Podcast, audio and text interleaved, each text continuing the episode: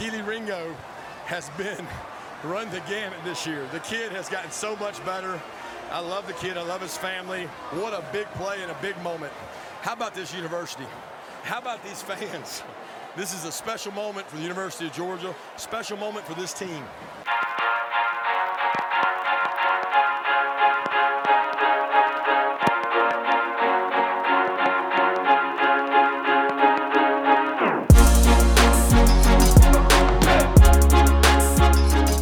Einen wunderschönen guten Tag und herzlich willkommen zum Saturday Kickoff Podcast. Und ihr habt gerade schon Kirby Smart gehört, die Georgia Bulldogs sind National Champion. Seit 1980, sie müssen sich nicht mit diese Jokes anhören. Sie haben es endlich allen gezeigt. Sie haben es nicht nur im Recruiting und im ganzen Drumherum hinbekommen, sondern konnten diese unglaublich dominante Saison auch erfolgreich beenden. Und das müssen wir natürlich ausführlich besprechen. Und äh, ja, ich freue mich, dass ihr da seid. Mein Name ist Julian Barsch und auf der anderen Seite, wie immer, frisch und voll dabei, Janik Politowski. Hello again. Moin. Hello again. Da muss ich immer an diese komische Impfwerbung da denken. Äh, die, die, Impfwerbung? Wie heißt der? Howard Carpenter? Ja, Ach, mit, mit dem, mit dem von Vater von Wayne Carpenter. Ja, ja, stimmt. Ja, boah, denke ich immer so, Leute, ey, oh, Gott. hello again. Ja, okay. ja, stimmt. Was ein Bums. Naja, okay, cool. Also, genau. Ähm, ja, wir haben einiges zu besprechen heute. Natürlich sprechen wir jetzt ausführlich über das National Championship Game. Wir haben es beide gesehen und äh, ja, müssen natürlich das jetzt genau diskutieren. Denn ich habe keine Ahnung, was Yannick zu dem ganzen Ding denkt. Wir haben noch nicht eine Sekunde über WhatsApp oder irgendwie ähnliches über dieses Spiel ausgetauscht. Also es ist komplett roh. Unsere Gedanken jetzt äh, tauschen wir miteinander aus. Dann sprechen wir natürlich noch über einige News danach, denn mal wieder ist einiges passiert und darüber müssen wir sprechen. Und dann gibt es natürlich noch ein kleines Saison-Recap. Äh, wir gucken einfach nochmal drauf, was ist eigentlich Verrücktes passiert. Ähm, ein paar Kategorien, irgendwie so größte Überraschungen, positiv, negativ, Freshman des Jahres und solche Geschichten. Und ihr habt ein paar Fragen. Also genau, wird auf jeden Fall cool. Und ja, also erstmal auch an dieser Stelle vielen, vielen Dank. Das ist ja jetzt so der Abschluss der College Football Saison. Das wird wieder einige Monate dauern, bis äh, die Saison zurück ist. Und wir freuen uns sehr, dass ihr so lange bei uns bleibt und euch immer unser Geschwafel, an, Geschwafel anhört. Da sind wir sehr dankbar für. Und es geht ja dann auch nächste Woche los mit der Draft Season. Ich denke, da freuen sich auch viele drüber. Aber wir haben jetzt erstmal einiges zu besprechen. Ähm, ja, Janik, Georgia gewinnt 33 zu 18. Klingt sicherlich am Ende ein bisschen deutlicher, als es wirklich war. Mhm. Fettes mhm. Rückspiel zwischen Alabama und Georgia in Indianapolis war eine hervorragende Atmosphäre, das muss man wirklich sagen. Also es war wirklich sehr, sehr gut und wir hatten ein ganz, ganz spannendes Matchup zwischen einem ehemaligen Walk-on-Quarterback gegen diesen Five-Star-Quarterback Bryce Young. Vielleicht erstmal, wir gehen natürlich gleich noch tiefer rein, aber was war so dein grundsätzlicher Eindruck jetzt, wenn du aufs Spiel zurückguckst? Also, das ist, also du hast es ja gecallt, dass Georgia gewinnt. Erstmal Glückwunsch dazu, ne? Ähm, ich bin ja davon ausgegangen, dass, dass Alabama gewinnt, auch relativ deutlich, was dann am Ende nicht so war. Ganz im Gegenteil. Ähm, das Ding ist, dass, glaube ich, relativ viele Dinge, die wir vorhergesagt haben, auch eingetreten sind. Die Defensiven waren super dominant auf beiden mhm. Seiten. Ähm, Bryce Young hat, glaube ich, viermal Gras gefressen. Stetson Bennett sogar fünfmal. Die Secondary, zumindest die von Georgia, war mega dominant auch.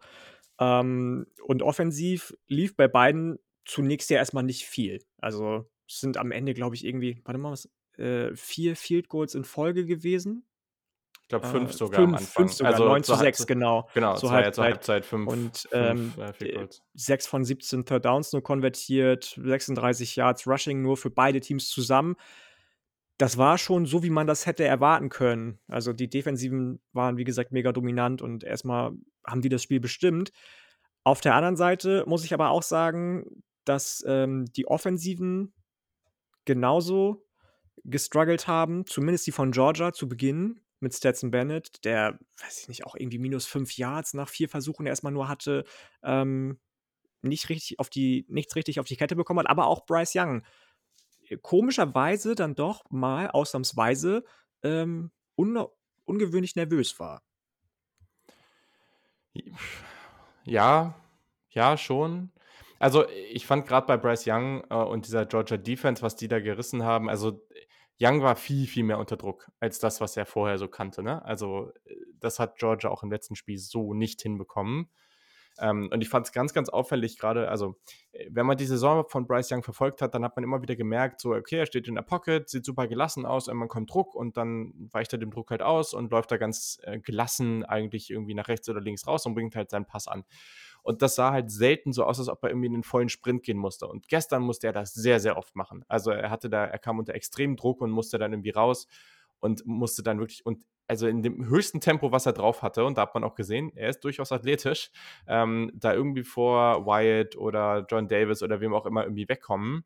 Ähm, und ja, wobei ich auch. Aber das war so also, gleich schon die erste Sache, die mir aufgefallen ist. Ähm, die ganze Saison über hat er ja wirklich das meistens wirklich nur mit puren Edge-Rushern zu tun bekommen, die mhm. irgendwie zwar Bendy waren, ja, ja. aber die jetzt nicht, nicht so die Kolosse waren. Georgia ist ja genau das Gegenteil. Da sind ja die Leute, die für die Sex und für die Pressure verantwortlich mhm. sind, die Defensive Tackle. Und das sind nochmal ganz andere Maschinen, die auf dich irgendwie zukommen. Vielleicht war er davon einfach ein bisschen nicht überrascht, weil er kennt die Spieler ja wahrscheinlich, aber einfach ähm, ist es ein anderes, eine andere Art Spiel gewesen, eine andere Art, der er, mit der er Druck ausweichen musste. Und ähm, ich hatte das Gefühl, dass er das nicht so ganz hinbekommt. Ja, gab ja auch so ein paar Plays, ne? Trevor Walker, es gab, ich weiß gar nicht, das war auch, glaube ich, relativ früh. Es gab ja dieses eine Play, ähm, ich weiß nicht mehr, welcher Wide Receiver das war, ob das sogar Jameson Williams war, ähm, der das Feld runtergelaufen ist, ähm, Catch and Run essentiell und Trevor Walker war eigentlich schon völlig aus dem Play raus und ist dann das Feld runter gesprintet und hat diesen wichtigen Tackle gemacht, so weißt du, und das siehst du von so einem Typen einfach nicht, ne? Also, nee, das, nee. das, siehst du normalerweise irgendwie vielleicht mal von einem Safety oder so oder jemand, der ein bisschen dynamischer ist, aber der ist halt 6'5, 275 Pfund, ne? Also, und das ist schon einfach eine andere, andere Riege an Defensive Line oder allgemein diese Front Seven. Das ist einfach so unglaublich viel Power. Äh, und dazu haben ja einige andere Spieler in dieser Defense auch noch sehr, sehr gut gespielt. Louis Sign, der ja, MVP geworden ist am genau, Ende. Genau, mehr ja. als verdient, wie ich finde. Also ein unglaubliches Spiel gemacht. Richtig, mega, richtig Plays mega. Gemacht.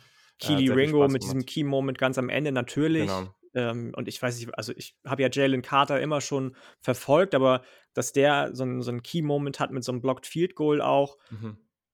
da muss ich auch ein bisschen, also ich habe äh, das Spiel nicht live gesehen aufgrund der Internet- äh, Dubiositäten, die da ablaufen, von denen ihr alle schon wisst, aber ähm, dann jetzt hier ja. zu Hause bei meiner Mutter nachgeguckt. Ähm, das war schon krass. Also, was da, du hast dich schon angesprochen, die Front Seven gerade von Georgia abge abgerissen hat, aber auch die Secondary, dass wirklich beide Units auf so einem unfassbar hohen Level agieren und mhm. so gut wie keine Fehler machen, das hat mich schon begeistert. Ja, also wenn wir nochmal kurz das Spiel gucken, bevor wir jetzt noch weiter reingehen, also du hast es schon gesagt, ne? Gerade zu Beginn, erstes Viertel, beide Defensiven sehr, sehr dominant gewesen. Gab bei beiden Teams große Probleme bei Third Down. Ähm, wir sehen in der ersten Halbzeit fünf Field Goals, keine Touchdowns und das ist halt schon heftig. Alabama führt 9 zu 6. Äh, was sehr auffällig war, und Kirby Smart hat das auch gesagt in der Halbzeit ähm, mit dem, im Interview da kurz, äh, dass, dass Georgia ein großes Problem hatte, dass sie eigentlich immer entweder waren es Penalties oder Minusplays und ein ganz große Probleme, weil sie eigentlich da immer standen und entweder war es gleich First and 15 und da irgendwie Second and 20. Also sie mussten immer sehr, sehr stark kämpfen, um überhaupt wieder zu Third and 12 oder Third and 9 oder sowas zu kommen. Und das, ja, das ja. war natürlich echt, das war natürlich echt hart, ne? Und Zweite Halbzeit hat es dann ein bisschen besser funktioniert, ähm, haben dann später auch einige Touchdowns gesehen. Das ging dann immer los mit dem Touchdown durch Sam, äh, Samir White. Das kam nach dem langen Lauf von, äh, James, von James Cook. Cook. Ja. Genau, und äh, genau, später ging es dann, ging's dann halt echt so weiter. Ne? Also ähm, hast dann dieses fette Play da gehabt, wo Bennett dann diesen Fumble hatte. Das war ja völlig verrückt.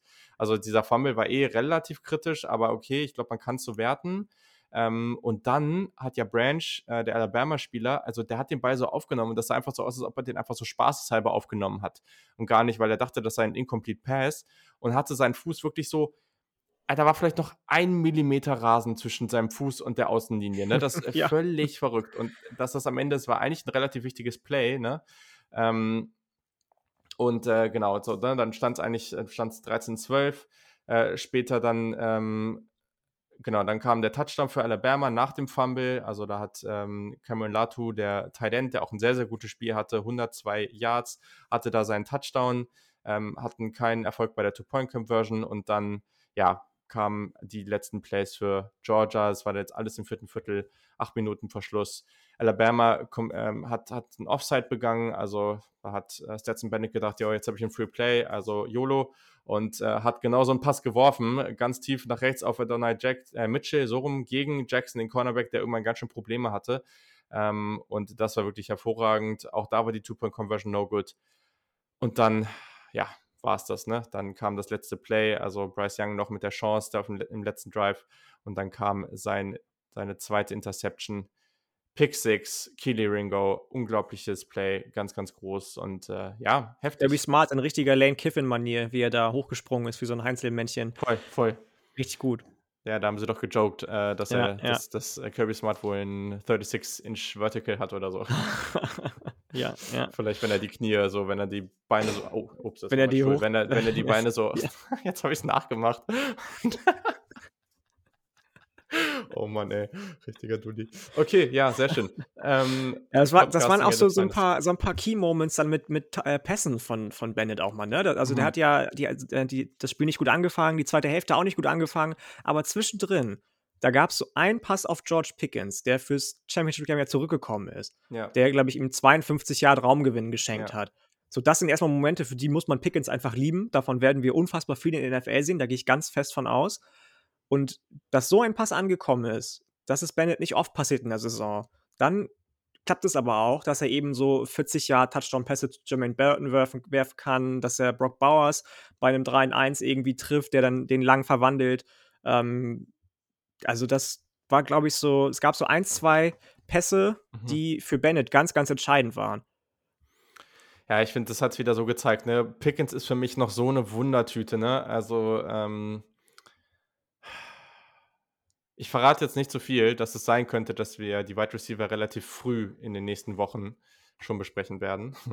Also ein bisschen als, als äh, Element, das euch hoffentlich ein bisschen Vorfreude auf die Draft-Season macht. Und äh, ich glaube eh, dass die Rankings überall sehr weit auseinandergehen werden. Und Pickens ist so schwierig zu evaluieren, ne? mit der Verletzung und so viel Upside. Und da hat man es halt wieder gesehen. Und das hat es ehrlich gesagt nicht leichter gemacht. Ich bin sehr, sehr gespannt. Ähm, und ja, es war ein fettes Play. Also vor allem, ich fand es auch sehr spannend, weil Georgia hat in, diesem, in dieser Phase halt auch einfach. Also man hat auf beiden Seiten was gesehen. Alabama hat sehr, sehr früh im, in der ersten, im ersten Viertel eigentlich ganz viel versucht, in die Flats zu spielen. Sie haben eigentlich nur Outside-Runs gelaufen, viele Pässe, kurze Pässe in die Flats, Rollouts von, von Young, Camerato hat da viele Bälle gefangen. So, und das, man hat richtig gemerkt, dass sie irgendwie dieses ja, horizontale Spacing irgendwie liefern wollen, ne? dass, dass Georgia nicht die Möglichkeit hat, all diese Athleten in der Mitte zu sammeln und dann wirklich einfach, da hat man ja keine Chance, da durchzukommen. So, das hat da eigentlich auch ganz gut oder solide funktioniert, aber es, am Ende konnte man es nie so richtig zu Ende bringen. Und Georgia hatte einige Plays, und das gehört eben auch dazu, wo sie echt krass für Motion gesorgt haben. Also da, in dem Fall hatten wir, glaube ich, zwei Spieler, die äh, in Motion gegangen sind, in beide Richtungen dann weggelaufen. Und dann, und einer davon war halt auch Play Action und dann kam halt dieser Deep Shot. Und ich fand es sehr, sehr interessant, weil Georgia an einigen Stellen ähm, ja auch relativ ja, einige Plays gelaufen ist, also das ganze Spiel verteilt. Plays, gerade mit Play-Action, die sehr, sehr lange Zeit gebraucht haben, um sich zu entwickeln. Und ich glaube, es gab auch ein oder zwei Situationen, wo das halt dann zum Sack geführt hat. Aber es gab dann halt auch ein paar von diesen wirklichen Big Plays. Und das gehörte dazu. Und das war an der Stelle ganz, ganz wichtig, um wieder ins Spiel zu kommen. Ja, definitiv, definitiv. Dieses lange Entwickeln hat aber, glaube ich, auch definitiv damit zu tun gehabt, dass du auf Seiten Alabamas einfach auch ein bisschen gebeutelt warst. Also Verletzungen mhm. sind nicht immer der Grund für alles, aber wenn dir zwei Starting Corner fehlen, wenn dir Outside Linebacker fehlen, wenn dir Offensive Tackle Starter fehlen, wenn die alle dabei gewesen wären, glaube ich, dass es ein paar Drives gegeben hätte, in denen Georgia nicht so lange den Ball gehabt hätte. Definitiv nicht. Da hast, hast mhm. du einfach oft auch die fehlende Erfahrung auf Seiten Belmars gesehen und eben nicht das, was wir eigentlich letzte Woche angesprochen haben, dass irgendwelche Freshmen in die Bresche springen, was immer so war in großen Spielen für die, für die Crimson Tide, sondern dass da eben Probleme auch waren auf Seiten von denen, die natürlich ganz normal sind, wenn du Freshman bist, wenn du Sophomore bist, dann bist du noch nicht der abge Punkt, Punkt, Punkteste Spieler auf Erden. Ähm, das ist ganz normal. Super ärgerlich mhm. natürlich, dass es ausgerechnet jetzt gestern passiert ist, beziehungsweise heute Nacht.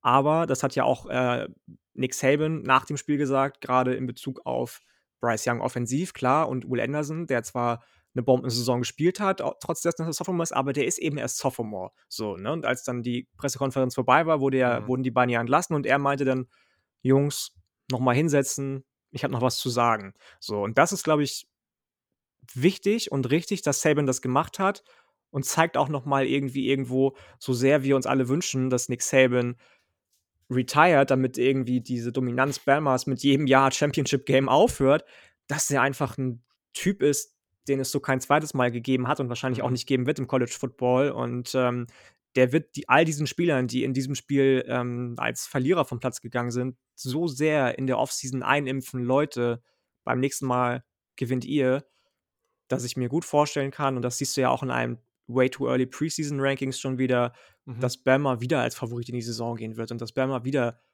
ins Playoff kommen wird. Da würde ich mir fast, also da würde ich fast meine Hand für ins Feuer legen, dass das zumindest, nur fast, aber dass sie zumindest ähm, ganz dicht ja. rankommen, das, das glaube ich schon. Ja, muss ja gucken, was drumherum passiert. Nichts, aber ja, Bryce klar, Young war jetzt nichts, das, das schlecht aussah bei Bama. Nee. Es waren halt aber auch Dinge, die einfach nicht so geklappt haben wie letztes Mal. So, ne? Dieses ständige Druck ausüben, Blitzes, Blitzpackages fahren, das hat halt nicht so gut geklappt wie im äh, SEC-Finale. Und das wird am Ende der, der Schlüssel gewesen sein. Klar, ja. wir haben noch gar nicht über Jameson Williams gesprochen. Ja, der verletzt okay. war. Dann lass, mal, lass, mal die, lass mal die Bereiche nach und nach durchgehen. Ähm, du hast eben die Secondary angesprochen, fand ich sehr spannend. Also dazu würde ich eigentlich nur sagen von Alabama.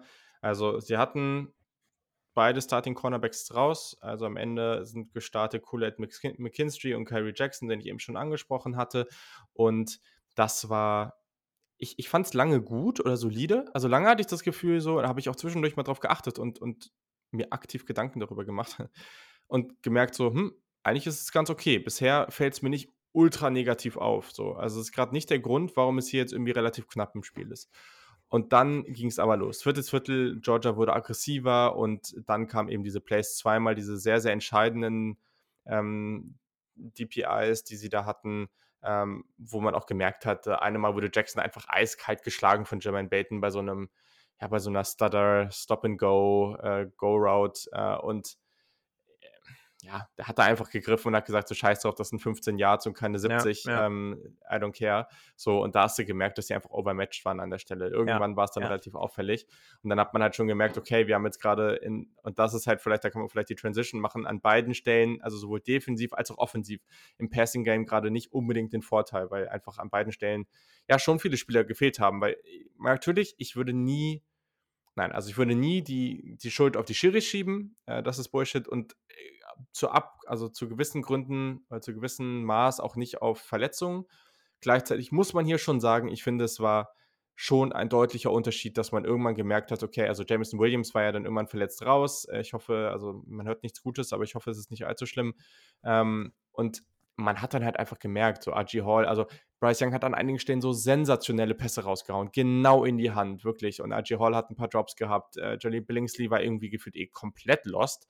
Also äh, bei ein paar Die ganze Saison ja eh schon. Also das ja, genau. Aber da jetzt noch mal, auch nochmal, das hat man ganz stark gemerkt und hat man einfach, es war schon schwierig. Ja. Ja, genau. Also das ist ja genau das, was ich gerade gesagt habe, dass du wirklich gemerkt hast, die Leute, die normalerweise die Starting Positions, Positions innehaben, haben die aus Gründen inne. Und da fehlt einfach was an Qualität. Ne? Stars matter, das wissen wir alle, aber Erfahrung halt auch. Und die waren noch nicht da auf Seiten Bammers, auf den Key Positions, bei den Key Matchups. Und das ist dann fatal in so einem immens wichtigen Spiel einfach. Ja, ja, das ist absolut korrekt. Ja, sehr spannend. Ähm, Sonst, äh, ja, Rushing Game von Alabama war jetzt gar nicht so heftig. Ich glaube, da muss man nicht so viel drüber reden. Ähm, gab dann ein paar ganz gute Momente von Brian Robinson. 68 Yards am Ende, ja, war okay. Äh, ich denke, das war jetzt nicht der, der entscheidende Grund. Bryce Young, das war jetzt nicht sein bestes Spiel, aber es war natürlich auch ein extrem hartes Spiel für ihn. Ne? Also ich glaube, das hat man irgendwie selten gesehen. Ähm, gleichzeitig, es gab irgendwann, wann war das? Äh, Jetzt muss ich kurz gucken. Also es gab natürlich die Situation wie im vierten Viertel einmal in der Red Zone, da war er immer enorm unter Druck und hatte seinen Receiver rechts äh, hinten in der, in der Endzone, aber hat ihn dann halt leicht verpasst. Ähm, vorher gab es dann aber schon die Situation, wo ich mir in der Wiederholung gedacht habe, hm, jetzt ist er hier rechts aus der, aus der Pocket rausgelaufen und das war nicht notwendig. Also er hat sich dadurch eigentlich in größere Probleme gebracht. Ich glaube, es war sogar bei einem Sack. Ähm, er hat sich hier größere Probleme gebracht, als es eins gewesen wäre, wenn er in der Pocket geblieben wäre. Und das sind aber die Sachen, hm. wenn das ab und zu passiert, das passiert eh jedem Quarterback, ja, aber vor ja, allem, äh, da ist eben der Punkt, der ist halt Sophomore, ne? Und der spielt, und der spielt so eben. sensationell an vielen Stellen. Das war sein erstes Spiel in seiner Karriere mit zwei Interceptions. Natürlich doof gelaufen, aber gleichzeitig ja, ich, ich fand jetzt auch nicht, dass es ein horrend schlechtes Spiel von ihm war oder so. Nein, um Gottes Willen, um Gottes Willen. Wie du schon gesagt hast, er ist Sophomore und ich habe das eben auch schon gesagt, ähm, der musste sich halt auf andere Umstände auch nochmal einstellen, als die er in der ganzen Saison davor vorgefunden hat. Und dann kann man ihm das schon auch verzeihen. Ja, er hat jetzt das Netty verloren, die Netty verloren mit seinem Team oder für sein Team, aber es ist nie immer nur ein Spieler, der ein Spiel verliert. Das wissen wir beide. Das ist jetzt die Ultra. Ähm, Phrase schlechthin, also Doppelpass wäre stolz auf mich, da müsste ich gleich achtmal ins Phrasenschwein einzahlen wahrscheinlich. Aber ähm, das, also wie, ne, das, das haben wir jetzt auch schon gesagt. Er hat Fehler gemacht, natürlich, aber das wird, wird ihm verziehen werden. Das wird ihm dann nächstes Jahr wahrscheinlich nicht nochmal passieren. Und wenn es ihm passiert, dann in Spielen, die deutlich weniger wichtig sind. Mhm. Ja, das ist halt das Ding, ne? Der ist halt immer noch Sophomore. Er muss noch sogar ein, er muss sogar noch ein Jahr bleiben. Das ist halt echt heftig. Äh, genau, also über die Receiver haben wir schon gesprochen. Cameron Latu, sehr, sehr spannender Spieler, wenn er dann äh, in Draft geht. Ähm, ich bin sehr gespannt auf ihn. Den mag ich. Und das hat man auch bei dem Big Game gesehen. Das war ja ein 61 Yard äh, Catch and Run praktisch. Und der ist sehr, sehr athletisch und der macht eine Menge richtig. Vielleicht ist das jetzt noch nicht, noch nicht der Spieler, der jetzt ja irgendwie die 1 gegen 1 Jumpballs gewinnt, obwohl er das wahrscheinlich von der Größe her auch einigermaßen hinbekommt. Aber sowohl der Touchdown über die Mitte, den er da gefangen hat, wo einfach so diesen typische, typische Possession-Option über die Mitte war und gleichzeitig gerade dieser, ja, so ein bisschen dieser Age-Back, der den kurzen Ball in den Flats bekommt und daraus dann mehr machen kann. Das ist schon sehr, sehr cool. Jameson, Ta äh, Jameson, Ta Jameson Williams war, äh, bevor er verletztes, ähm, verletzt raus war, eigentlich auch ganz gut unterwegs. Ähm, er hatte vier Targets, vier Receptions, 65 Yards. Ja, war hart. Ich bin sehr, sehr gespannt auch darauf, dass, was nächstes Jahr dann in diesem Receiving Game passiert, ne? weil Matchy und Jameson Williams sind wahrscheinlich raus und RG Hall hat ja zum Beispiel im vierten Viertel dieses Big Play gehabt, diese Corner-Route danach äh, nach links, glaube ich. Das war auch ein sehr, sehr gutes Play und naja, irgendwer von diesen Receivern muss nächstes Jahr halt den nächsten Schritt machen. Gucken, ob es noch einen Transfer gibt, aber. Ist so, ne? Charlie Lillingsley geht vielleicht auch in den Draft schon. Der ist ja auch schon, auch schon Junior, oder? Ähm, ja, bei dem bin ich halt bei eh, also bei dem weiß ich eh nicht so richtig, nee. wie es da weiter. Also der sah schon echt lost aus an manchen Stellen, fand ja, ich. Ja, absolut, absolut. Auf der anderen Seite hast du dann eben so eine Maschine wie Brock Bowers. Ja, pff, eh völlig absurd, was der macht, ne? Also, das hast du natürlich, der war nicht so eine große Rolle wie im SEC Championship Game. Man hat schon auch gemerkt, dass sich Alabama Gedanken gemacht hat vorher, okay, wie, wie lassen wir das jetzt nicht wieder zu? Aber, also, der, allein dieser Touchdown, da hat man es wieder gemerkt. Diese kurzen ja, Pässe auf ja. ihn und dann fängt er an zu beschleunigen und du denkst dir so, ja, ach, 20 Yards, das ist ja noch ein bisschen, aber das ist halt einfach sofort weg. Ne? Das Der war gefühlt nach drei Sekunden vorbei. Nicht mal. Krass, also, heftig. Es ging sowas von schnell. Das war so krass. Ja, fand ich auch heftig. Ja, absolut. Sonst defensiv bei Alabama, ähm, da war einiges doch durchaus positiv, gerade in der Front Seven. Also Christian, äh, Christian Harris hatte ja gleich zu Beginn bei diesem, ich glaube, es war sogar das erste Play, ne? Äh, bei diesem Play-Action-Rollout, ähm, einfach einen sensationellen Sack, der hat eh so gut gespielt. Der hat auch kurz danach noch dieses Play zum Tackle for Loss gehabt, wo er irgendwie so halb schon hingefallen ist und im nach hinten fallen hat er mit einer Hand einfach nur den, den Running Back runtergezogen. Äh, sensationell. Will Anderson war eh gut und auch Dallas Turner mit diesen beiden Sacks. Der ist so dynamisch, ne? Boah. Also, ja, also ich, ich muss sagen, mich hat Christian Harris äh, oder für ihn hat es mich gefreut. Eh einer meiner ja. Lieblingsprospects für den oder die kommende Draft, falls er schon gehen sollte. Ich glaube, ja, er müsste schon Senior sein, oder ist er noch Junior? Äh, Kann ich nachgucken. Aber ich gucke auch, ist Junior. Ähm, ja, Junior. Ja. Wenn der in Draft geht oder in die Draft geht, dann ähm, werde ich den auf jeden Fall ganz, ganz oben auf meinem äh, oder ganz, ganz weit vorne in meinem Hype-Train-Waggon äh, mitsitzen haben. Weil der sah so ein bisschen aus die ganze Saison über, als würde er im Schatten von Will Anderson passieren, aber der ist einfach auch so gut. Der ist einfach auch so gut. Andere Position als Inside-Linebacker, ja, aber freut euch auf den. Jo. Das ist korrekt. Ich, ich finde es übrigens beeindruckend, wie konstant du das durchziehst, ne? Mit diesem Draft-Gendern. Ja, das ähm, habe ich irgendwann mal gesagt vor ein paar Monaten. Das wird so, das ist, das. Äh das ist heftig. Also du denkst ja gefühlt gar nicht mehr drüber nach, ne? Das ist ja irgendwie nee, einfach schon nee. so, das ist, das ist deine DNA. Das ist deine Draft-DNA. Ich sag's dir. Ich muss okay. ja auch mein, meine, äh, genau, meine DNA wahren und meine, mein Gesicht wahren vor Jan Wegwert. Und äh, wenn ich jetzt schon bei äh, so, so lange für meine Teamsuche gebraucht habe, muss ich ja zumindest bei einer Sache konstant bleiben. Sehr gut. Ja, ich habe noch eine abschließende Frage, weil, also, das habe ich heute in einem Podcast gehört und fand es spannend. So, Stetson Bennett ist ja jetzt eigentlich, hat gut gespielt, also ja, hat solide gespielt. Das ist natürlich mhm. jetzt nicht der mhm. einzige Grund, warum die gewonnen haben, aber er, er ist als ein sehr solider Quarterback durch die Saison gegangen und Georgia hat mehr als verdient am Ende die National Championship gewonnen. Das muss man einfach mal so festhalten. So, Stetson Bennett wird jetzt aber nicht in die Draft gehen. So, das wäre jetzt irgendwie ein verrückter Move, weil ich glaube nicht, dass er da besonders gute Chancen hat. So, das wird wahrscheinlich jemand sein, der undrafted geht und dann vielleicht die Chance hat, irgendwie äh, am Ende ein, ein, Backup zu sein, der irgendwie auch äh, für Lockerroom ganz gut ist und so. Okay. Was passiert nächstes Jahr? So, du hast JT Daniels, du hast Brock Vandergriff. Also, und du, also ich finde es auch schwierig, weil, wenn du jetzt so auf Teamkultur guckst und so, kannst natürlich, ist natürlich auch hart zu sagen, so, okay, äh, wir benchen den jetzt, aber gleichzeitig hast du ja eigentlich, wenn sie fit sind, wahrscheinlich zwei Quarterbacks da sitzen, die deutlich talentierter sind. Ähm, wenn du Stetson Bennett bist, gehst du jetzt, sagst du, das war's, ich versuch's mit der NFL, wenn es jetzt wird, dann, was weiß ich, mache ich Coaching oder so? Also, er musste ja eigentlich auch zurückkommen und sagen, ey, ich bin National Champion geworden. Natürlich ist das hier mein Team. Das Ding ist, das finde ich super nice, dass du die Frage stellst, weil ich habe kurz vor der Aufnahme heute noch, ich weiß nicht, ob es auf ESPN war oder 24/7 Sports, einen Artikel gelesen über Stetson Bennett, in dem genau diese Frage er selbst nicht gestellt hat, aber sich mit dieser Frage beschäftigt hat, weil er gesagt hat, mhm. ich werde nächste Saison College Football spielen, aber ich weiß noch nicht wo, beziehungsweise egal wo.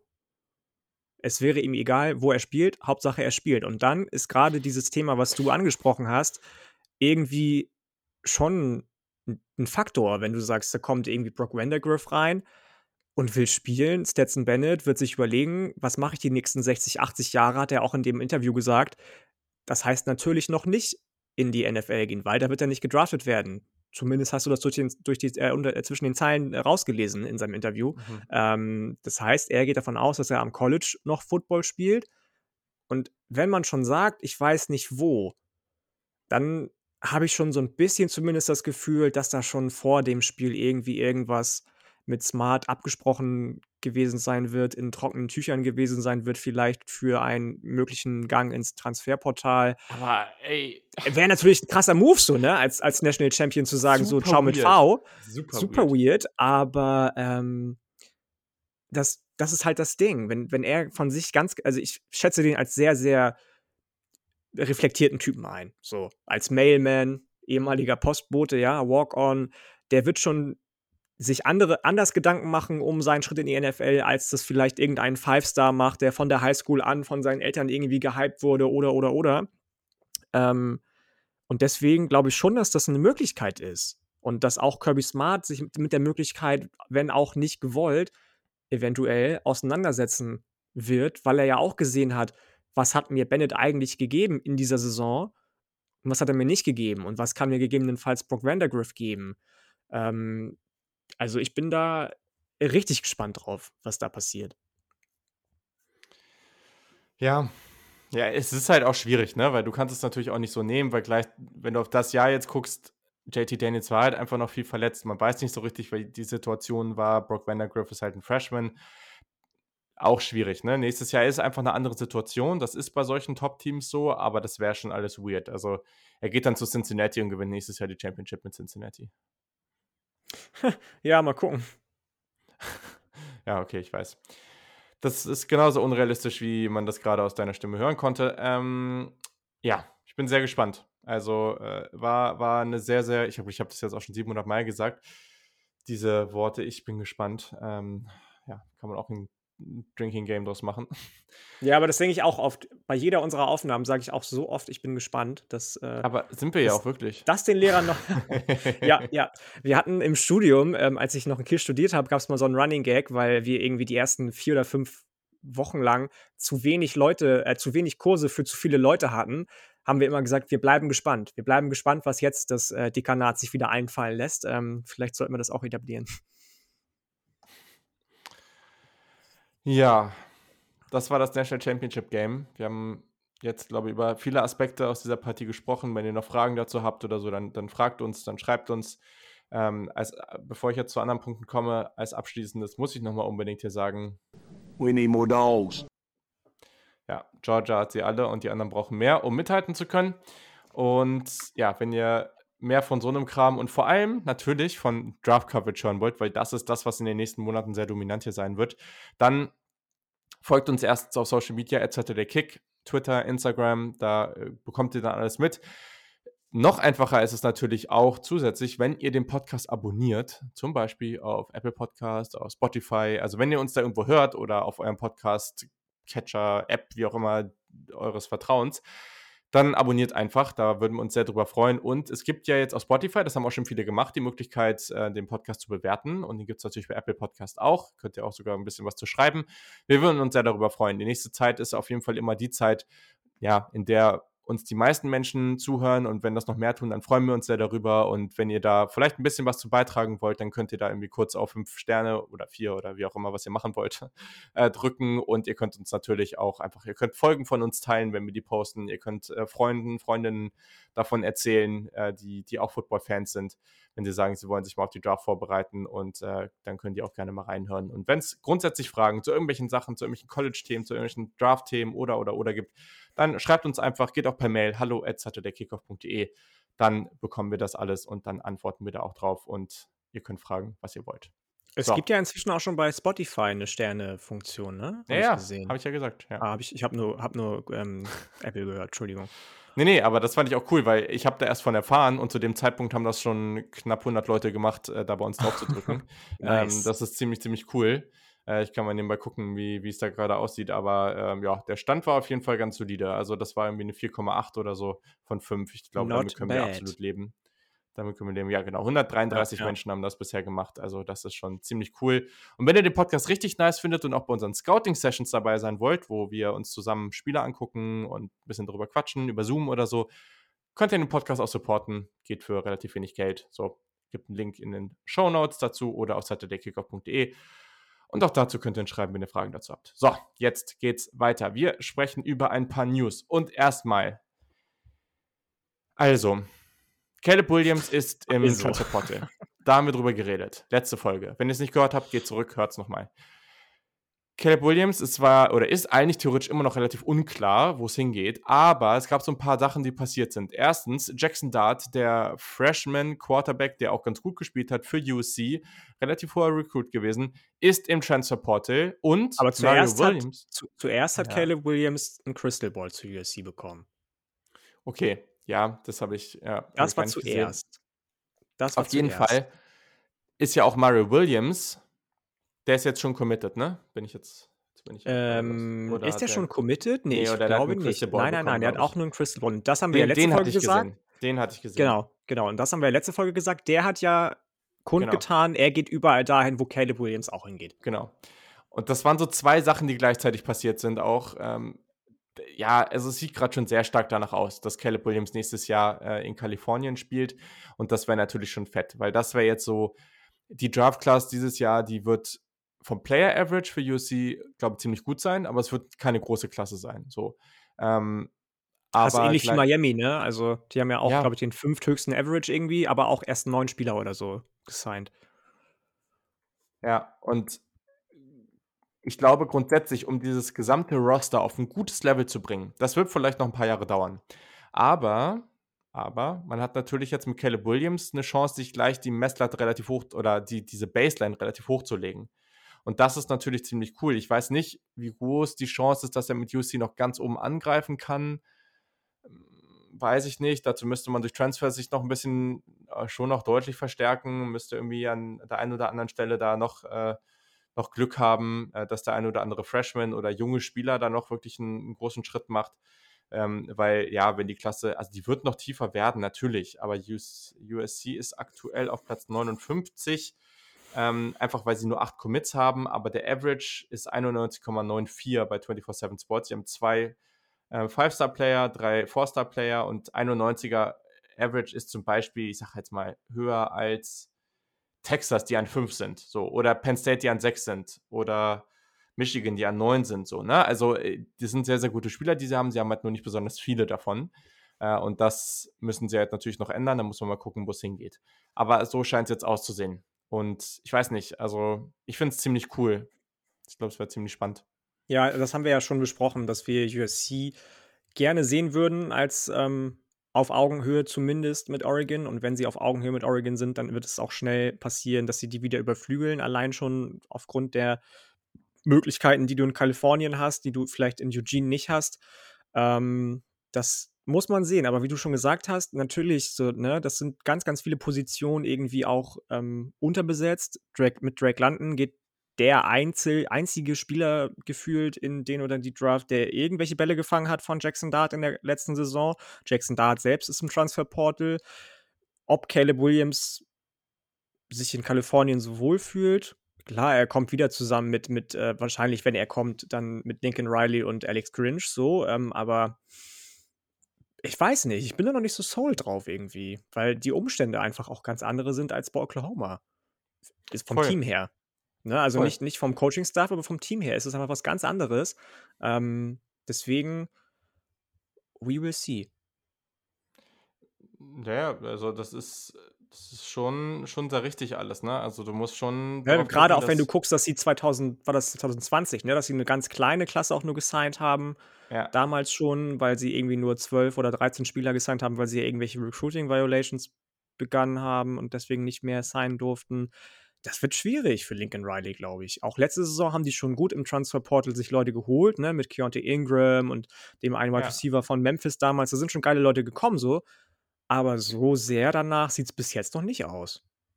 Ja, ja, genau. Und der, so der von dir angesprochene Tash Washington, Gail Bryan, Kyle Ford, es kann halt jetzt sogar auch sein, das sind talentierte Spieler, ne? Das sind einige, die jetzt wirklich hohe Forsters waren, aber das kann halt auch am Ende sein, dass da jetzt Mario Williams äh, vielleicht sogar einer der oder der beste Receiver gleich ist. Ne? Also das ist jetzt nicht so, dass die da drei etablierte Jungs rumlaufen haben.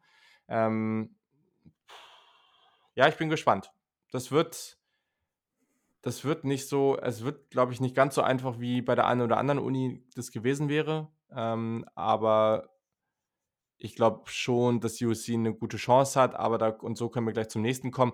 Das wird in der Pac-12 vielleicht auch nicht so ganz einfach alles. Also UCLA ist ja auf einem ganz guten Weg. Mal gucken, was Jaden Daniels und Arizona State nächstes Jahr machen.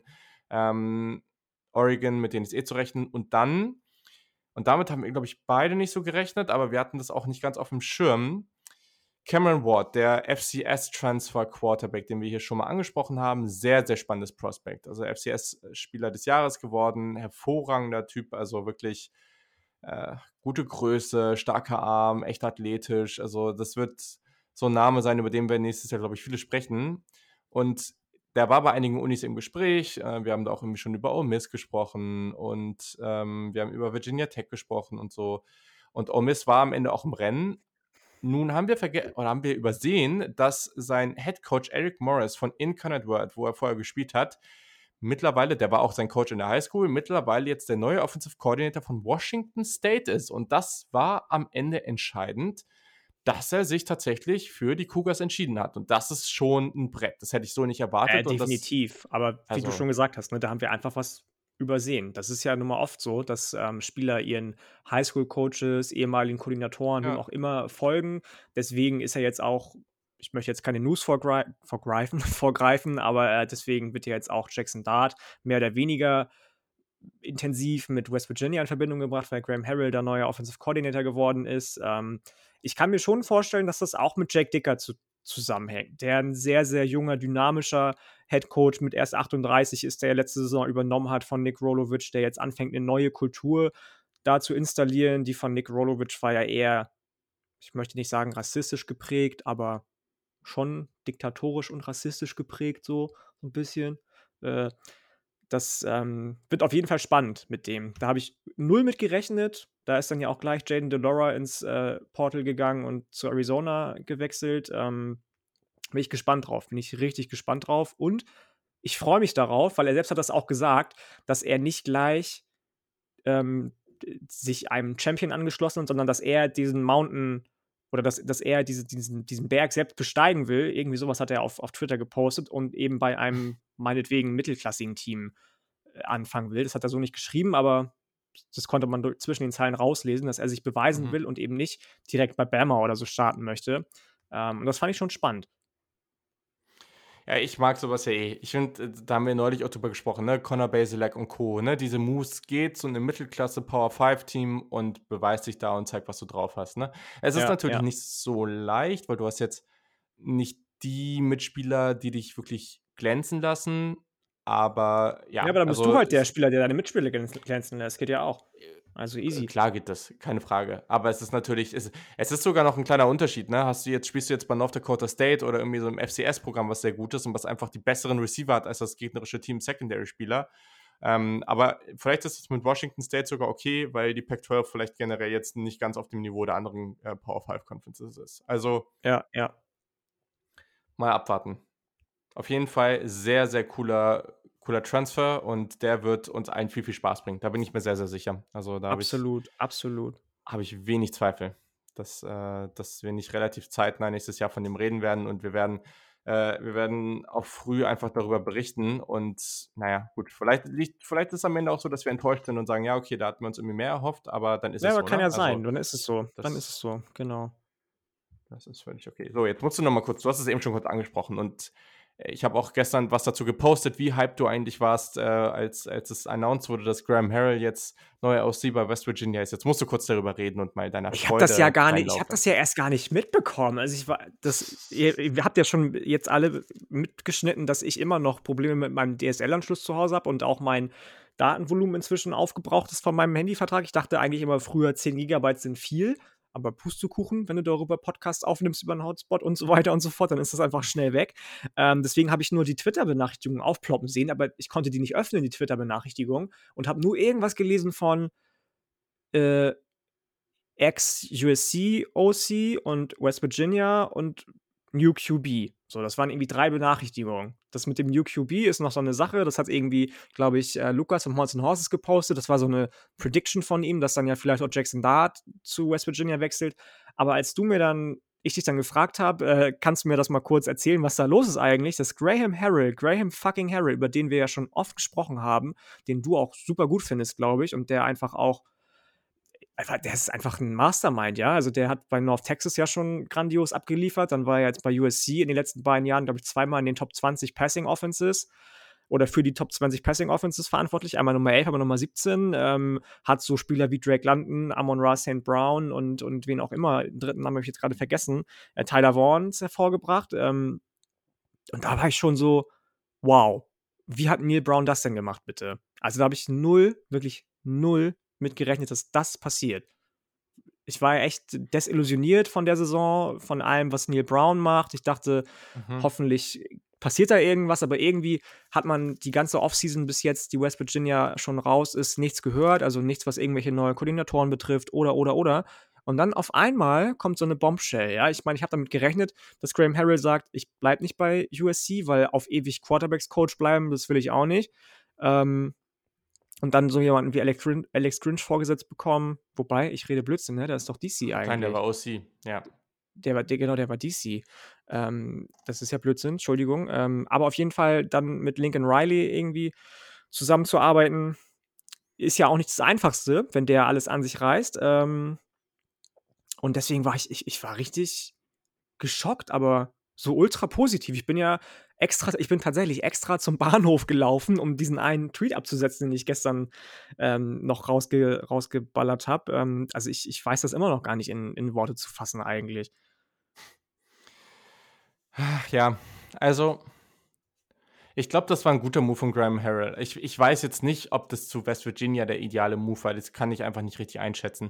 Das ist, Aber Neil Brown hat ja schon gesagt, er hat sich in der Offseason jetzt hingesetzt, hat sich selbst irgendwie mal reflektiert und gemerkt, er muss Play-Calling-Duties abgeben, so wie es gelaufen ist. Das erste Mal in seiner Headcoaching-Karriere macht er das jetzt. Hat er bei Troy nicht gemacht, bei West Virginia nicht, davor nicht.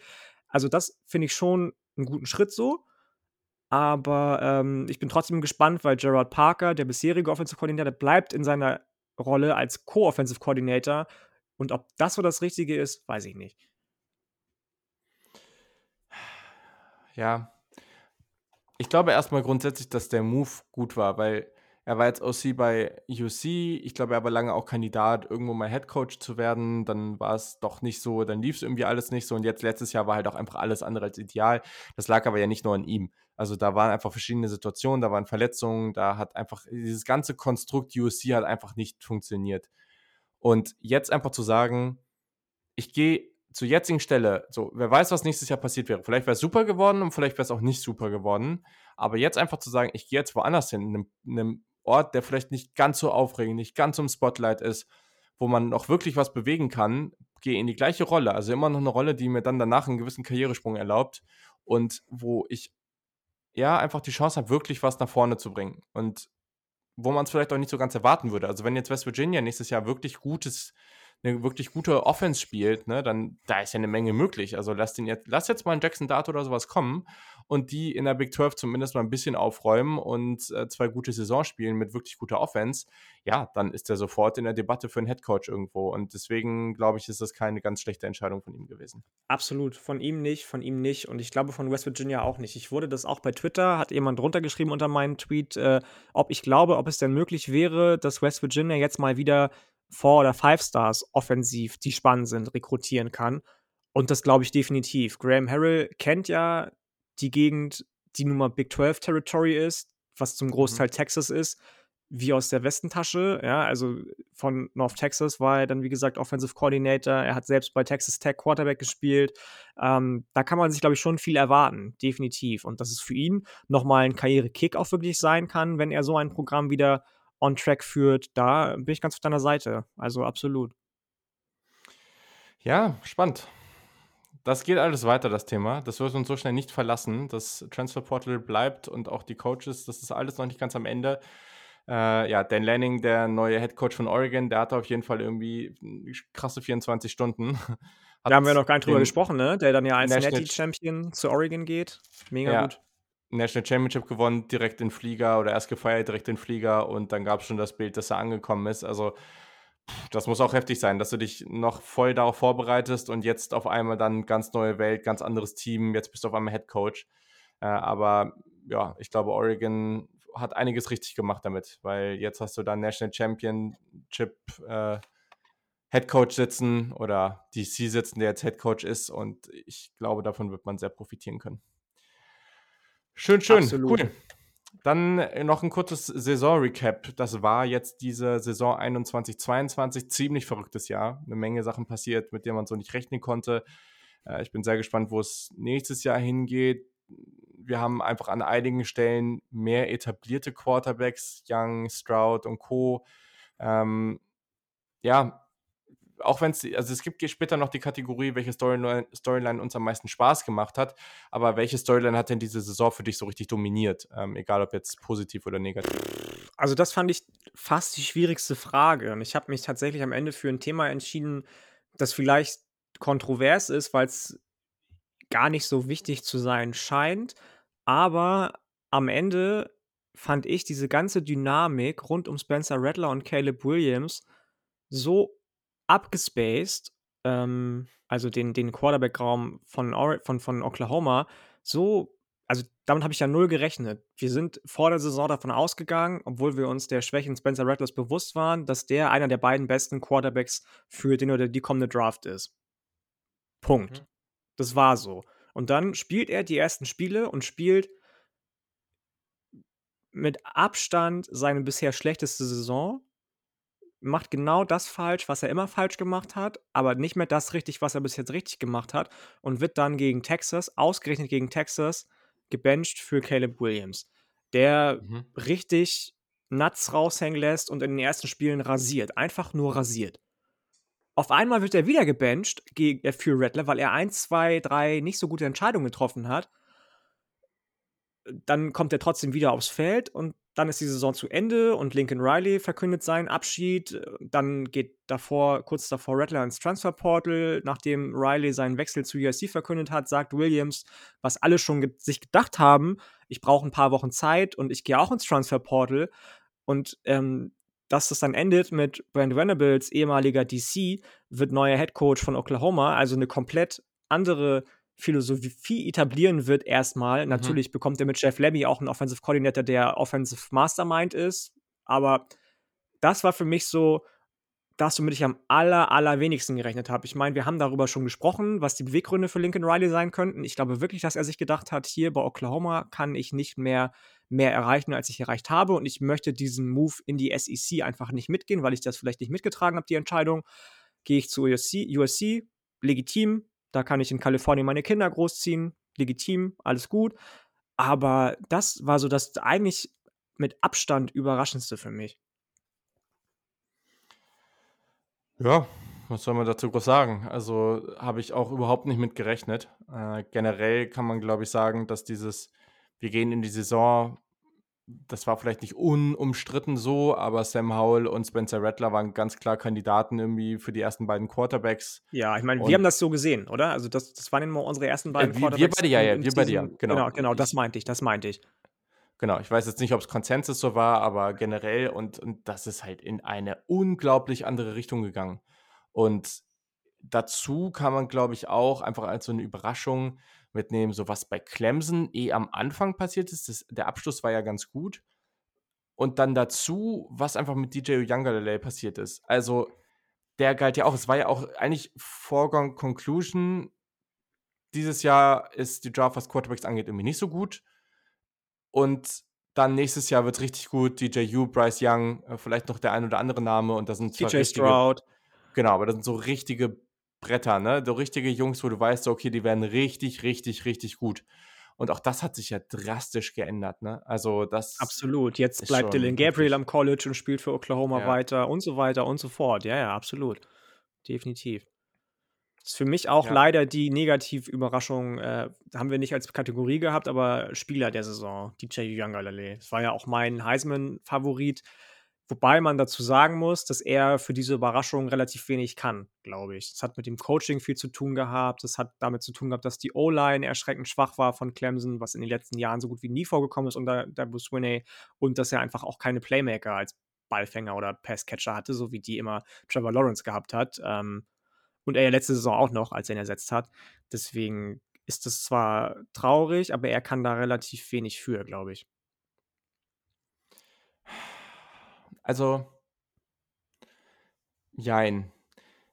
Ich habe das auch immer gesagt, oder ich habe es zumindest, wenn, wenn Stimmen aufkamen, die gesagt haben, jo, okay, der Typ ist halt völlig lost und das wird überhaupt nichts mehr und der sollte gebencht werden und transfern und schießt mich tot. Das glaube ich jetzt nicht. Ich glaube trotz alledem, dass diese, dass es eine offene Competition um den Job mit Kate Klapnick, dem Five-Star, geben wird, der da reinkommt. DJ U hat am Ende, ich glaube, neun Touchdowns und zehn Interceptions geworfen. Seine Receiver drumherum waren, waren echt nicht gut. Da gab es ganz viele Probleme. Und trotzdem ein wirklicher Elite-Quarterback. Und das war, also das war sein Ranking rein, ähm, incoming praktisch aus der Highschool. Und das war auch das, wozu er gemacht wurde, nachdem er auch dieses Spiel letztes Jahr gegen Notre Dame hatte.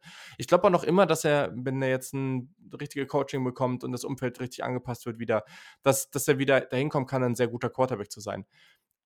Aber trotzdem würde ich schon auch sagen, okay, als wirklich Elite-Quarterback musst du da mehr draus machen. Und wenn du einfach dafür sorgst, dass das irgendwie solider abläuft und dass nicht so viele Fehler gemacht werden. Aber pff, weiß ich nicht. Gleichzeitig, Sophomore, da ist noch eine Menge Raum für Möglichkeiten, Menge Möglichkeiten für Entwicklung. Lass es erstmal passieren, lass ihn erstmal weiterspielen und dann gucken wir, wo es hingeht. Ne? Das ist, es gibt genug Quarterbacks, die ihre gesamte Karriere nichts machen. Letztes Jahr wird gut und auf einmal geht's ab. Ne? Äh, deswegen, das. Aber ich würde jetzt nicht sagen, dass es nur das Umfeld war. Oh, ja, fair, fair. Ja, ich glaube, ich glaube, das äh, trifft meine Gedanken dazu ganz gut. Ja, Ja, generell Quarterback-Karussell war jetzt eh irgendwie verrückt. Verrückt, super verrückt, sprechen super wir eh nochmal drüber. Aber so ein paar Namen, die halt getransfert sind, und da sind ja noch viel mehr: Spencer Rattler, Keenan Slovis, Quinn Ewers, Dylan Gabriel, Adrian Martinez, Bo Nix, Connor Basilek, Caleb Williams. Das, also alles entweder Wild, sehr, sehr hohe einfach Recruits wild. oder Starter. Ne? Also Ja, ja. die Quarterback-Landschaft im College Football wird nächstes Jahr einfach drastisch anders aussehen. Definitiv. Ich, ich weiß noch nicht, ob ich es cool finde. Also eigentlich finde ich es schon ziemlich cool. Ich Äh, finde es geil, aufregend, au- ganz ehrlich. aufregend, Ich es so geil. aufregend. Ich, ich, ich, ich finde es aufregend und ich bin noch nicht sicher, ob das jetzt jedes Jahr so sein wird, aber ich kann mir schon vorstellen, dass jedes Jahr da eine Menge Bewegung reinkommt und das ist schon Ich sehr kann mir lustig. vorstellen, jetzt haben sie ja jetzt habe ich gerade gelesen vor ein paar Stunden, dass sie sich jetzt wieder beim College Football Playoff nicht einig geworden sind, ja, ja, die ja. Commissioner und und wie sie alle heißen, ähm, weil sie einfach keinen Konsens gefunden haben. Ich kann mir tatsächlich vorstellen, dass, ähm, mit dieser Dynamik an diesen Run auf das Transferportal nicht gerechnet wurde. Es sind ja irgendwie 1.500 Spieler bisher im Portal gemeldet seit seit 2021 Beginn, ähm, und dass da relativ schnell 'ne Reglementierung gefunden wird. Du darfst wechseln, du darfst auch wechseln, ohne auszusetzen, aber dass da Zeitfenster eingeführt werden. Das äh, da gehe ich relativ fest von aus. Kann ich mir vorstellen, ja. Ja, Ne, weil du äh, hast eh auch schon 'ne Dead Period für Recruiting, dann wird's auch 'ne Dead Period irgendwann geben für Transfers. Ja, Playoff Expansion, da stellt sich die ACC wohl quer und hat keinen Bock. Ähm, gibt so 'n paar Gründe für, äh, aber gut, äh, anderes Na ja, Thema. klar, dass es genau die sind, die sich querstellen. Hallo? Ja. Es wird nämlich Macht das Sinn. eine Team sein, das sagt: „Wir wollen 12.“ Alle anderen werden sagen: „Ne, ne, wir wollen nur 8 und wir wollen 5 feste Plätze.“ Ja, das ich glaube, das ist eher der größere Punkt. Also, kriegen die Power 5 Teams feste Plätze oder Ja. kommen es halt die erst die besten 5 Conferences oder solche solche Sachen? Also, Ja, ja. ähm, ja, mal gucken. Das wird sich noch irgendwann lösen, aber sie müssen's jetzt, glaube ich, innerhalb der nächsten 14 Tage oder so was, äh, 15 Tage müssen sie's irgendwie, ähm, beschließen, um noch irgendwie in den nächsten Jahren also, früher um früher aus dem Vertrag rauskommen zu können überhaupt irgendwie. Ich glaube, irgendwie so was war das, aber grade wird es nicht für sonderlich realistisch gehalten, was, äh, natürlich auch für die irgendwo bitter ist, weil damit können noch mehr Geld verdienen. Nicht, dass das notwendig wäre, aber darum geht's am Ende. Äh, ja, ich glaube, wir würden uns auf jeden Fall freuen, wenn das Playoff größer wird und das auch früher passiert, aber sonst Ja. sind's halt noch 'n paar Jahre. Dann ist es so. Ja, richtig. Welches Team war denn deine größte positive Überraschung? Ähm, da musste ich gar nicht so lange überlegen, obwohl es einige Favori äh, Kandidaten hätte geben können, war das für mich relativ eindeutig und das waren nämlich die Baylor Bears. Verrückt, die habe ich nicht mehr auf der Liste, habe ich irgendwie komplett vergessen. Also, ich habe mich halt echt gesträubt, auch wenn die's verdient hätten, aber das war keine Überraschung, da so was wie Cincinnati hinzuschreiben, weil Ja, die waren halt keine ne. Überraschung. Das war halt klar, dass es so kommen wird, wie's kommt. Ähm, für mich zumindest. Ähm, weißt du, wenn du so aus so 'ner Saison wie letztes Jahr rausgehst, 2 und 7, ständige Covid-Ausfälle, ständige Spielerausfälle wegen Covid, ähm, neuer Headcoach Dave Aranda, der nicht so richtig seine Defensive Coordinator-Mentalität ablegen kann, der nach der Saison anfängt, auch schon wieder seine, ähm, Co-Coaches zu feuern und so weiter und so fort. Neuer Quarterback vor der Saison, weil Charlie Brewer zu Utah gegangen ist, wo er jetzt auch schon wieder wegtransferiert ist. Die Saison stand unter echt keinem guten Stern. Ich habe die Baylor Bears, glaube ich, vor der Saison bei maximal 4 Siegen gesehen. Mhm. Ähm, und auf einmal zaubert der so 'ne Saison raus, unter anderem auch mit Hilfe eines neuen Offensive Coordinators, des ehemaligen Coordinators von Zach Wilson von BYU, Jeff Grimes, die Baylor erst einmal gesehen hat. Das war, glaube ich, das zwei erst 2. Mal, dass das Programm mehr als 11 Spiele in einem Jahr gewonnen hat. Am Ende stehst du bei 12 und 2, gewinnst den Sugar Bowl, ausgerechnet gegen Offensive Mastermind Lane Kiffin. Klar, der war gebeutelt, weil Matt Corral sich verletzt hat, aber das darf keine Ausrede sein. Installierst, äh, eine der besten Rushing Offenses des Landes, auch eben mit Hilfe von Jeff Grimes, die letztes Jahr war, glaube ich, in den schlechtesten 15, also irgendwie bei 105 insgesamt von 103 100 115 insgesamt von 130 in der Mhm. FBS. Ähm, die Defensive ist eine der effektivsten und besten des Landes. Du hast irgendwie Draft Prospects auf allen Seiten des Balles defensiv mit Jalen Pitre, Terrell Burner, Siaki Ika. Also, das fand ich schon bemerkenswert. Absolut. Also, da kann man überhaupt nichts gegen sagen, habe ich einfach nur übersehen. Das, äh, gibt's halt bei so vielen Teams. Es es kamen echt 'n paar in Frage. Also, ich werde aus Prinzip nicht Michigan nehmen, aber leider muss man sie halt hier schon nennen. Das das ist einfach so. Arkansas war für mich natürlich keine Überraschung. Just saying. Also, wusste ich ja schon vor dem Jahr, ne, dass, äh dass das gut wird. Äh, boah, ich kann mich eigentlich nicht entscheiden. Ich habe hier 3 Namen stehen: Utah, Wake Forest und Pitt. Ähm, Utah war schon heftig, weil damit habe ich echt nicht gerechnet, dass es so abgeht und dass sie so 'n starkes Jahr Hallo, haben hast du hast du unsere hast du unsere Dings nicht, äh, gehört? Unsere, ähm äh, äh, äh, Folge mit Peter und so weiter und so fort und Stefan. Ja, doch, da habe hab ich ja wohl gesagt, dass Shooter so geil, dass Shooter geil wird. Hallo? Ja, aber ich nicht. ja, selbst schuld, ähm, hättest du mal. Pitt hat am Ende die ACC gewonnen. Trotzdem nehme ich Wake Forest, weil das ist schon ein heftiger Job, den Dave Clawson und das gesamte Team mega, gemacht haben. Mega, also, Ich bin auch nicht davon ausgegangen, dass er bleibt, tatsächlich. Ich dachte, ja, er geht was, woanders hin. Was die da geschafft haben, es ist so ein solide aufgebautes Team, was in der Conference halt einfach die Chance hat, da mal um mitzuspielen, dass man das da so erreichen kann, ins Championship Game zu kommen. Klar, hat man profitiert davon, dass andere Teams ein schlechtes Jahr hatten, aber das musst du dann halt auch machen. Du musst dann halt auch das Team sein, was da, das, was davon profitiert und das aktiv so umsetzt es war sehr, sehr stark. Das sind die coolen Stories im College Football und deswegen muss man das hier auch honorieren. Ja, sehr, sehr fair, ja. Negative Überraschung. Mm, da habe ich mich schwer, also deutlich schwerer getan, tatsächlich. Ich habe erstmal aufgeschrieben, und das äh, ist zwar nicht mal eine negative Überraschung schlechthin, aber erstmal habe ich aufgeschrieben, ganz ehrlich, Top-Teams in der Pac-12, hallo? Oregon mit vier Niederlagen. Alle. Alle. So, USC 4 und 8, Washington 4 und 8. USC feuert nach drei Spieltagen den Head Coach. Washington feuert Jimmy Lake, nachdem er irgendwie einen eigenen Spieler ins Gesicht boxt und ähm, völlig lost im Recruiting ist und komische Aussagen trifft. Ähm, also, das fand ich schon schwach, schwach, schwach. Aber am Ende war das dann für mich doch vor allem nach den Entwicklungen in den letzten Jahren unter dem Head Coach, ähm, waren das die Indiana Hoosiers. Das, ähm, mhm in den letzten sechs Jahren viermal mit Tom Allen ins, ähm, in, in irgendein Bowl eingezogen. Du hast so Leute in deinem Roster halten können für diese Saison wie Taiwan Mullen, der für mich einer der besten Corner des Landes immer noch auch ist, auch wenn er diese Saison nicht so viel zeigen konnte, leider. Ty Freivogel, der auch nie an die Form der letzten Jahre rankam als Wide Receiver. Michael Penix spielt eine unterirdische Saison der Kader sah super ähnlich aus zu dem 220 und 220 war ja nun mal ein richtig krasses Jahr für Indiana. Sie haben kein einziges Mal in ihrer eigenen Conference gewinnen können. Der Running Back Raum, da hast du ein bisschen Pech gehabt, dass da viele Verletzungen passiert sind vor der Saison. Das war einfach eine Saison, die ja zum Vergessen war für Indiana und die vielleicht auch die Fans von den Hoosiers nicht so, nicht so ganz mehr gewöhnt sind, nachdem sie von Tom Allen ja ähm, in den letzten Jahren richtig gebauchbepinnt bauchbepinselt wurden mit, mit Erfolgen und immer besseren Saisons. Ich, äh, du hast ihn eben schon kurz angesprochen. Ich bin gespannt, was Conor Basilak da auf Quarterback machen kann 2022. Mhm. Aber diese Saison 2021, das war, das war nichts. Ja, habe ich hier auch, habe ich ja auch stehen, auch wenn ich davor geschrieben habe, dass es nicht so eine ganz, also es war schon eine große negative Überraschung, vor allem wie schlecht die Bilanz am Ende war, aber gleichzeitig muss ich auch sagen, ich, ich meine gesagt zu haben vor der Saison, dass ich jetzt nicht damit rechne, dass es wieder so gut wird. Ähm, und es gab ein paar Teams, wo man halt einfach. Nee, aber dass es so einen krassen Drop-off gibt, nee, obwohl das ja, Personal fast gleich geblieben ist.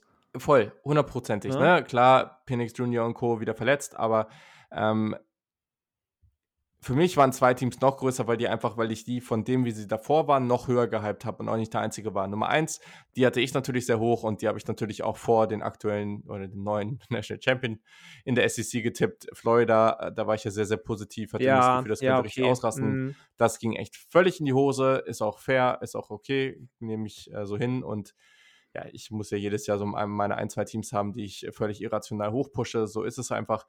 Und nächstes Team und das müssen wir halt einfach beide sagen, auch wenn wir es beide nicht hören wollen. Und äh, da waren wir auch nicht die Einzigen, die die sehr, sehr hoch gehypt haben. UNC war halt einfach ein völliger Griff ins Klo. Ja, natürlich, natürlich. Das hat dann ja auch geendet mit, der, mit dem Feuern des Defensive Coordinators, was auch berechtigt war. Also am Ende hat Sam Howell einfach nicht den Supporting Cast gehabt, den er letztes Jahr hatte noch, den er die letzten beiden Jahre über noch hatte. Das hat man einfach gemerkt an allen Ecken und Enden.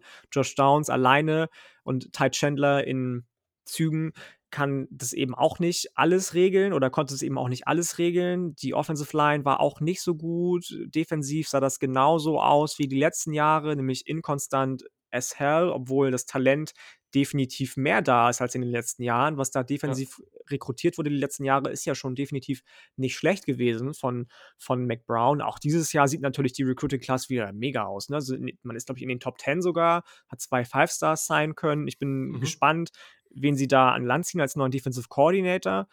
Ähm, aber da, du hast recht. Also, das war natürlich, habe ich auch lange überlegt. Am Ende stehst du bei 6 und 7 ich habe vor der Saison gesagt, ich möchte nicht zu arrogant wirken als UNC-Supporter ähm, in Anführungsstrichen und sagen, dass sie ungeschlagen aus der Saison rausgehen. Deswegen gebe ich den einen, Loss gegen Notre Dame. Am Ende waren es ganze sieben. Also unter anderem gegen Virginia Tech, äh, gegen Florida State. Das, das sah nicht gut aus. Dash ist richtig. Das ist äh, vollkommen korrekt. Ja. Kann ich auch nichts mehr zu sagen. Ähm, Spieler oder Sorry, Team? ich will dir nicht deine Screentime die ganze Zeit wegnehmen. ähm, nee, Quatsch. Also äh, hier, also wer macht richtig Hoffnung auf nächstes Jahr, ist die nächste Kategorie. Äh, vielleicht auch so ein bisschen ähm. unter der Prämisse, dass sie jetzt dieses Jahr vielleicht noch nicht so ganz Elite waren. Okay, dann äh, muss ich noch mal kurz überlegen. Ich kann auch anfangen. Ja, fang du mal an. Ist mhm. auch egal, ob Team oder Spieler. Also, ich habe mir einmal auf jeden Fall aufgeschrieben, dass natürlich Graham Harrell und West Virginia, ich freue mich darauf. Ich bin. Ja, Dito, ja, same das, das wird. Es wird auf jeden Fall eine Storyline sein, ne? Ich, ich bin mir noch nicht sicher, ob es gut oder schlecht wird. Das hängt jetzt auch davon ab, wen sie vielleicht noch bekommen, was für Spieler sie noch holen können. Aber erstmal ist das echt eine richtig coole Verpflichtung und einfach ein Grund mehr, auch für mich mal West Virginia zu gucken. ähm, und zwei Teams, die ich hier noch stehen habe, South Carolina auf jeden Fall. Ja, auch die Gründe kennt stehen. ihr. Die habe ich auch stehen. Ähm, Shane Beamer mit diesen Transfers mit Spencer Rattler. Das wird einfach eine Storyline sein. Hat auch sein. eine tolle Recruiting-Class noch ge gezogen jetzt am Early Signing Day. Hat ein paar Spieler richtig. noch geflippt von anderen Programmen. Also das läuft, Entschuldigung, läuft richtig, richtig gut gerade in South Carolina bei den Gamecocks. Das muss man schon, schon sagen. Hat eben dann auch gegen UNC im Mayo Bowl gewonnen. Ähm, dann kriegst du so jemanden wie Spencer Rattler, den haben wir jetzt schon zu Genüge besprochen. Ob er ihn als sein ehemaliger Quarterbacks-Coach wieder on track bekommt, ich kann es mir gut vorstellen tatsächlich. Dann hast du noch so jemanden wie Austin Stoner auch dabei, der auch Spencer Rattler schon kennt, der auch Shane Beamer schon kennt. Ähm, das, das kann geil werden, das glaube ich auch. Ja, und ähm, sonst ich habe immer noch Hoffnung, dass Anthony Richardson da irgendwann eine Chance bekommt. Und dann, ja. man weiß ja nicht so richtig, was mit Emery Jones jetzt ist. Der ist ja immer noch bei Florida und ist ja nicht im Transferportal. Aber ey, was der da teilweise gezeigt hat, diese paar, es waren ja nicht viele Plays, ist mir schon bewusst, aber das hat so viel Potenzial. Und wenn den einer mal richtig nutzt, ich hoffe schon, noch darauf, dass der immer an die spielt. Und jetzt spielt ja, er bei nicht Dallas so. Anthony Richardson, der ist einfach da, der ist über Spieler gehördelt, der hat da irgendwie 90 Yard Rushes rausgehauen und ist gleichzeitig irgendwie 6'4 groß und hat einen Mordsarm. Also pff, da kann man schon was draus machen, wenn man es richtig nutzt. So, ja, äh, true, true, das stimmt. Deswegen, äh, ja. Hm. Würde ich schon gern sehen. Ich habe ja, hab noch ja, Hoffnung. Okay. Ich habe noch kann Hoffnung. ich verstehen, kann ich verstehen. Ähm, das heißt, ich bin jetzt dran. Dem ist so. Äh, dem ist so. Okay. Hm. Ich habe mich noch, also das ist natürlich jetzt für mich richtig bitter, weil ich SMU auch mag, aber ich bin gespannt, was Sony Dykes bei TCU macht. Ob er da genau so eine Kultur, wie er sie für SMU in der Area Dallas, Fort Worth, Fort Worth erschaffen hat, auch für TCU erschaffen kann. Was er mit den Quarterbacks macht, ähm, die ran NFL-Jünger würden jetzt wieder sagen, unser deutscher Alex Honig muss beachtet werden. Ja, ähm, mal gucken, ob der irgendwann mal zum Zug kommt. Ähm, der hat ja zum Beispiel die beiden höchst gerankten äh, SMU-Commits äh, flippen können zu TCU. Jordan Hudson, Wide, Receiver, Wide Receiver und ähm, wie der Safety heißt, ist mir gerade entfallen. Aber da bin ich richtig, richtig gespannt drauf, ob er das auch mit der Marke TCU, die ja eigentlich das deutlich kleinere Programm ist als SMU, auch hinbekommt, sowas aufzubauen.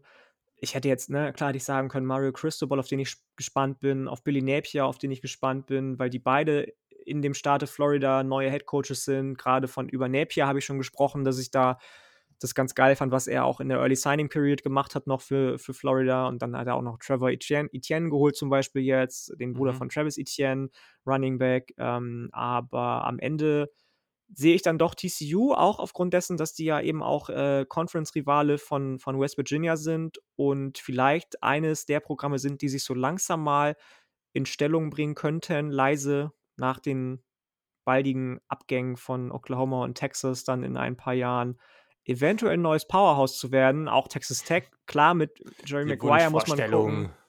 Du, ich habe keinen Bock auf TCU eigentlich, dass die Powerhouse werden. Ne? Ich habe das schon gesagt. Ich mag eigentlich lieber äh, in meinen Gedanken damit spielen, dass das Houston und UCF werden als AAC ähm, Editions. Aber ich Und kann mir das schon West vor Virginia, oder? und Also, vor allem West Virginia natürlich. Hallo, jetzt mit Graham Harrell sowieso.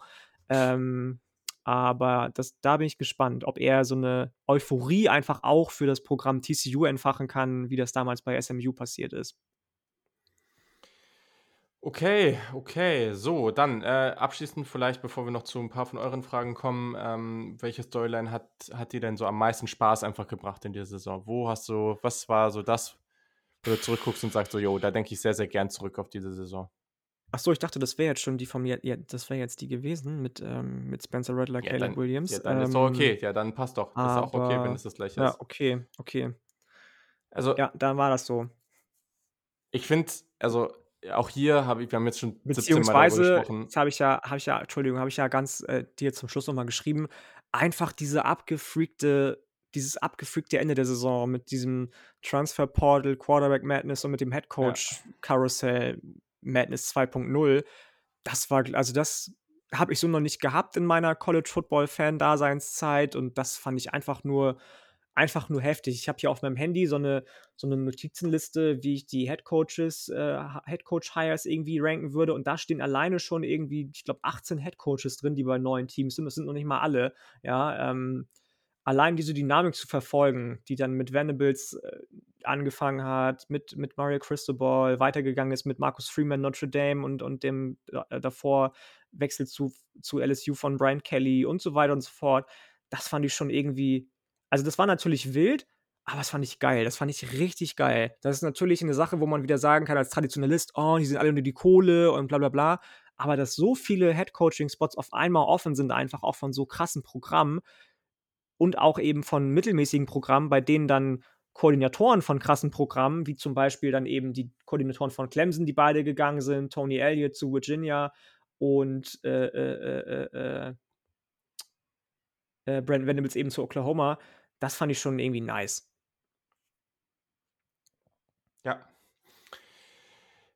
Ist auch ein großer Punkt bei mir. Also, das Transfer Portal, egal was man davon denkt, letztendlich sorgt es für noch mehr Chaos und spektakuläre Dinge im College Football. Das sorgt dafür, dass die Offseason noch wilder wird äh, und es eben nicht nur um die Coaches geht, sondern auch um die Spieler und es sorgt dafür, dass die Spieler einfach mehr Rechte haben. Diese kommen wir aus NIL und Transfer Portal. Wir sind in der, in der Ära, in der die Spieler so viele Rechte haben, wie sie es noch nie hatten und wenn viel Geld an die Spieler geht, dann ist es auch gut so, weil dann geht es endlich mal an die, die es bekommen sollten.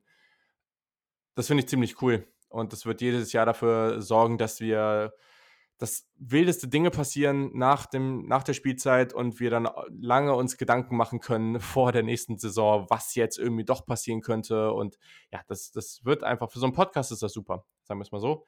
Und ich habe Wake Forest schon genannt und ich muss noch was sagen. Ich fand Michigan State, ich fand das richtig cool. Also Ja, ich, eigentlich ja. auch klar, Michigan als Staat ist mir jetzt nicht so positiv gesonnen, aber ich finde Michigan State an sich eigentlich ganz cool und ich finde, das ist gut für die Big Ten, dass die wieder ein Faktor sind. Und ich finde, also auch dieses Spiel gegen Michigan, das war, das war ein cooles Spiel. Das war die Atmosphäre da. Ich mag die Atmosphäre da.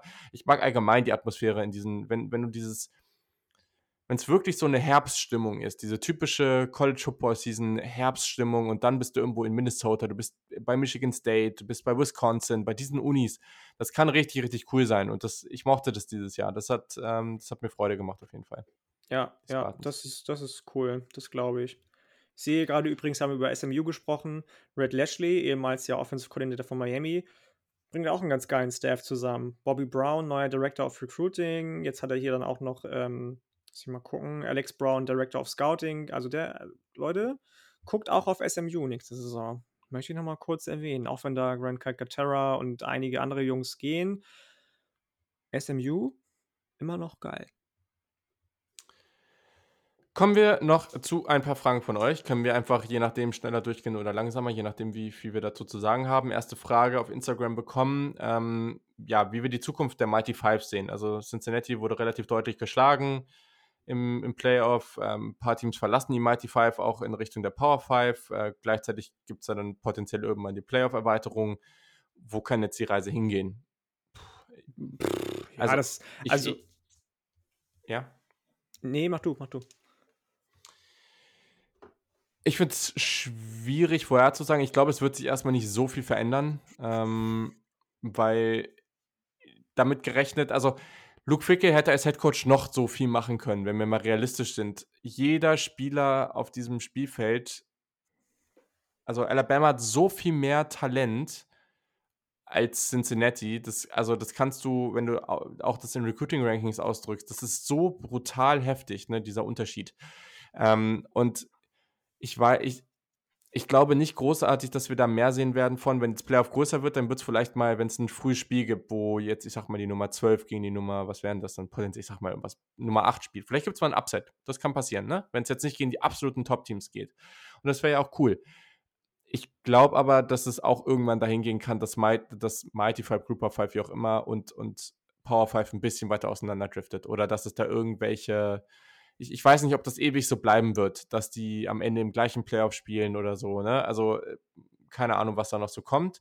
Ähm, aber man muss auch wiederum sagen, man merkt ja schon auch ein bisschen Bewegung in den jeweiligen Conferences. Man, bewegt, man, man merkt auch, dass mit NIL und all diesen Sachen, da passiert was. Äh, guckt euch ja. Jackson State an, ne? In der FCS. Also voll. Absolut. Das, ähm ich, ich, ich weiß es nicht. Ich glaube, das kann niemand wirklich vorhersagen ich würde es auch cool finden, wenn die, wenn du am Ende sagst, okay, du hast, äh, du schnappst sie jetzt noch aus der. Ich, ich, ich bin gru grundsätzlich kein Fan davon, dass du dieses Zwei-Klassensystem dabei hast. So. Also meine Wunschvorstellung im Playoff wäre, wenn es so bleibt wie jetzt, dann wäre es wahrscheinlich sogar, dass ähm, dass du ein paar zusätzliche Plätze hast und dass alle Conference Championship, äh, Conference Champions einen Platz bekommen, weil ich einfach sage, du gewinnst die, dann sollst du da auch reinkommen, auch wenn du halt in der ja, schwächeren ja. Conference spielst. Ähm, das wird natürlich für ein paar Blowouts sorgen, klar, aber würde ich trotzdem cool finden. Oder du sagst halt, okay, wir gucken jetzt einfach, welche, ähm, welche Teams in, in der Group of Five wirklich das Potenzial haben, all die Teams gehen in irgendwelche Conferences, in irgendwelche Power 5 Conferences, die werden dann vielleicht ein bisschen größer. Ähm, dann wird es halt jedes Jahr ein bisschen unterschiedlichen Schedule geben und die anderen Teams, äh, was weiß ich, sind dann FCS oder äh, irgendein neues Level dazwischen oder was auch immer das dann sein soll, ne? Aber dass du dann wenigstens da mit diesen Conferences irgendwie eine andere, eine andere Basis dafür hast. Ich, ich ich würde es mir wünschen, dass das irgendwann mehr so eins wird äh, und nicht du dieses ganz klare Ding, die spielen jetzt in der Conference, deswegen sind die eh raus. Ja, ähm, würde ja. ich irgendwie ganz cool finden, aber ich, äh, es hat sich so viel verändert in den letzten zwei Jahren im College Football. Keine Ahnung, wie es in drei Jahren aussehen wird. Nee, Tito, ich auch nicht. Da hast du eigentlich alles schon zugesagt. Da kann ich mich nur anschließen. Okay, Michael Kürberich hat auch auf Instagram gefragt, äh, sehr theoretisch, aber hätte Michigan State deutlich bessere Chancen gehabt gegen Alabama. Und ich sage ganz klar, nein. Nein. Da ich sind wir uns einig. Das ist, nee, genauso nee. aufs Maul bekommen. Ja, das glaube ich auch. Wenn nicht noch das mehr. Ist, also noch mehr weiß ich nicht, aber bei Michigan State zumindest, also und bitte, bitte, lieber Basti, unser edel Michigan State-Fan, nimm mir das nicht übel, ich muss mich damit noch mehr beschäftigen, aber bei Michigan State hast du halt ganz genau gesehen, auch schon in dem Spiel, in dem es dann für sie um alles ging, äh, gegen Pittsburgh, um den, im, im Bowl-Game, da hat dann Kenneth Walker gefehlt und dann war nichts mehr. So, und wenn ein einziger Spieler so viel ausmacht, ist es noch viel, viel schlimmer, als wenn zwei, drei Spieler alles ausmachen und deswegen, nein, die hätten definitiv keine besseren Chancen gehabt. Ganz kurz, richtig witzig, ich sehe gerade bei On3 die Way Too Early Top 25. Ähm, Nummer 4 Texas A&M bin ich gespannt, aber auf 5, selbst wenn man davon ausgeht, dass Caleb Williams dahin geht, 5 USC. What the fuck? What? Also, also ganz ehrlich? Der, was ist das denn, bitte? WTF also, oder was? Naja, Was ich bin gespannt. Das, also, äh, Erstmal erst erst Draft-Season und danach ja. äh, kommen dann ja. immer noch unsere Rankings und dann mal gucken, wo wir sie dann haben, was bis dahin noch passiert ist. Aber da braucht man schon viel Fantasie. So, ähm, der Stefan hatte noch gefragt, größte Überraschung, größte Enttäuschung, haben wir schon einiges zu gesagt. Äh, und der Flo Brass hat auch noch gefragt, es wäre cool, eure Meinung zu hören zu deutschen Studierenden. Ähm, ja, ja, du, das hast du ganz gut ausgedrückt.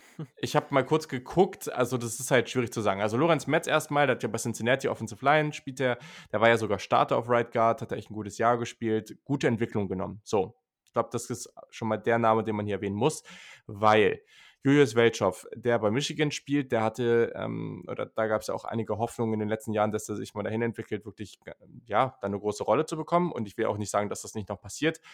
Dieses Jahr hatte er insgesamt 13 Tackles und 0,5 Sacks. Also er hat den Durchbruch definitiv noch nicht geschafft. Der war da kein wirklich ja, konstanter Teil der Rotation.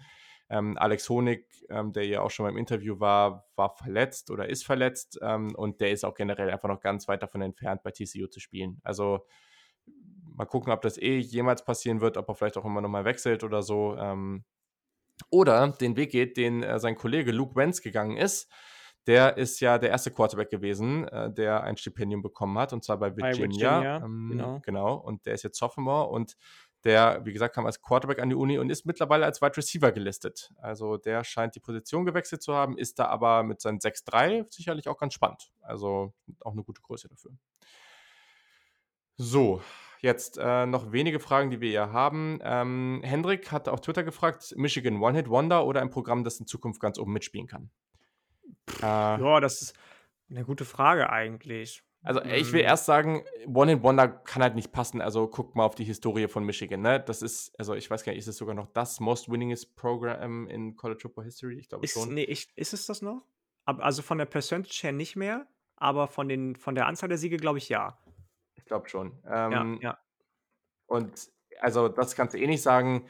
Wobei das halt auch, also weiß ich nicht, ja, das ist halt das Ding, ne? Wenn du, wenn du auf die Historie guckst, meinetwegen auch von, von Texas, von Nebraska, von wer weiß, wie sie alle heißen, auch da, die zehren von, von ihrer Historie, von irgendwie einer guten Zeit, die sie irgendwie, oder einem guten Zeitraum, den sie mal vor 30 Jahren hatten.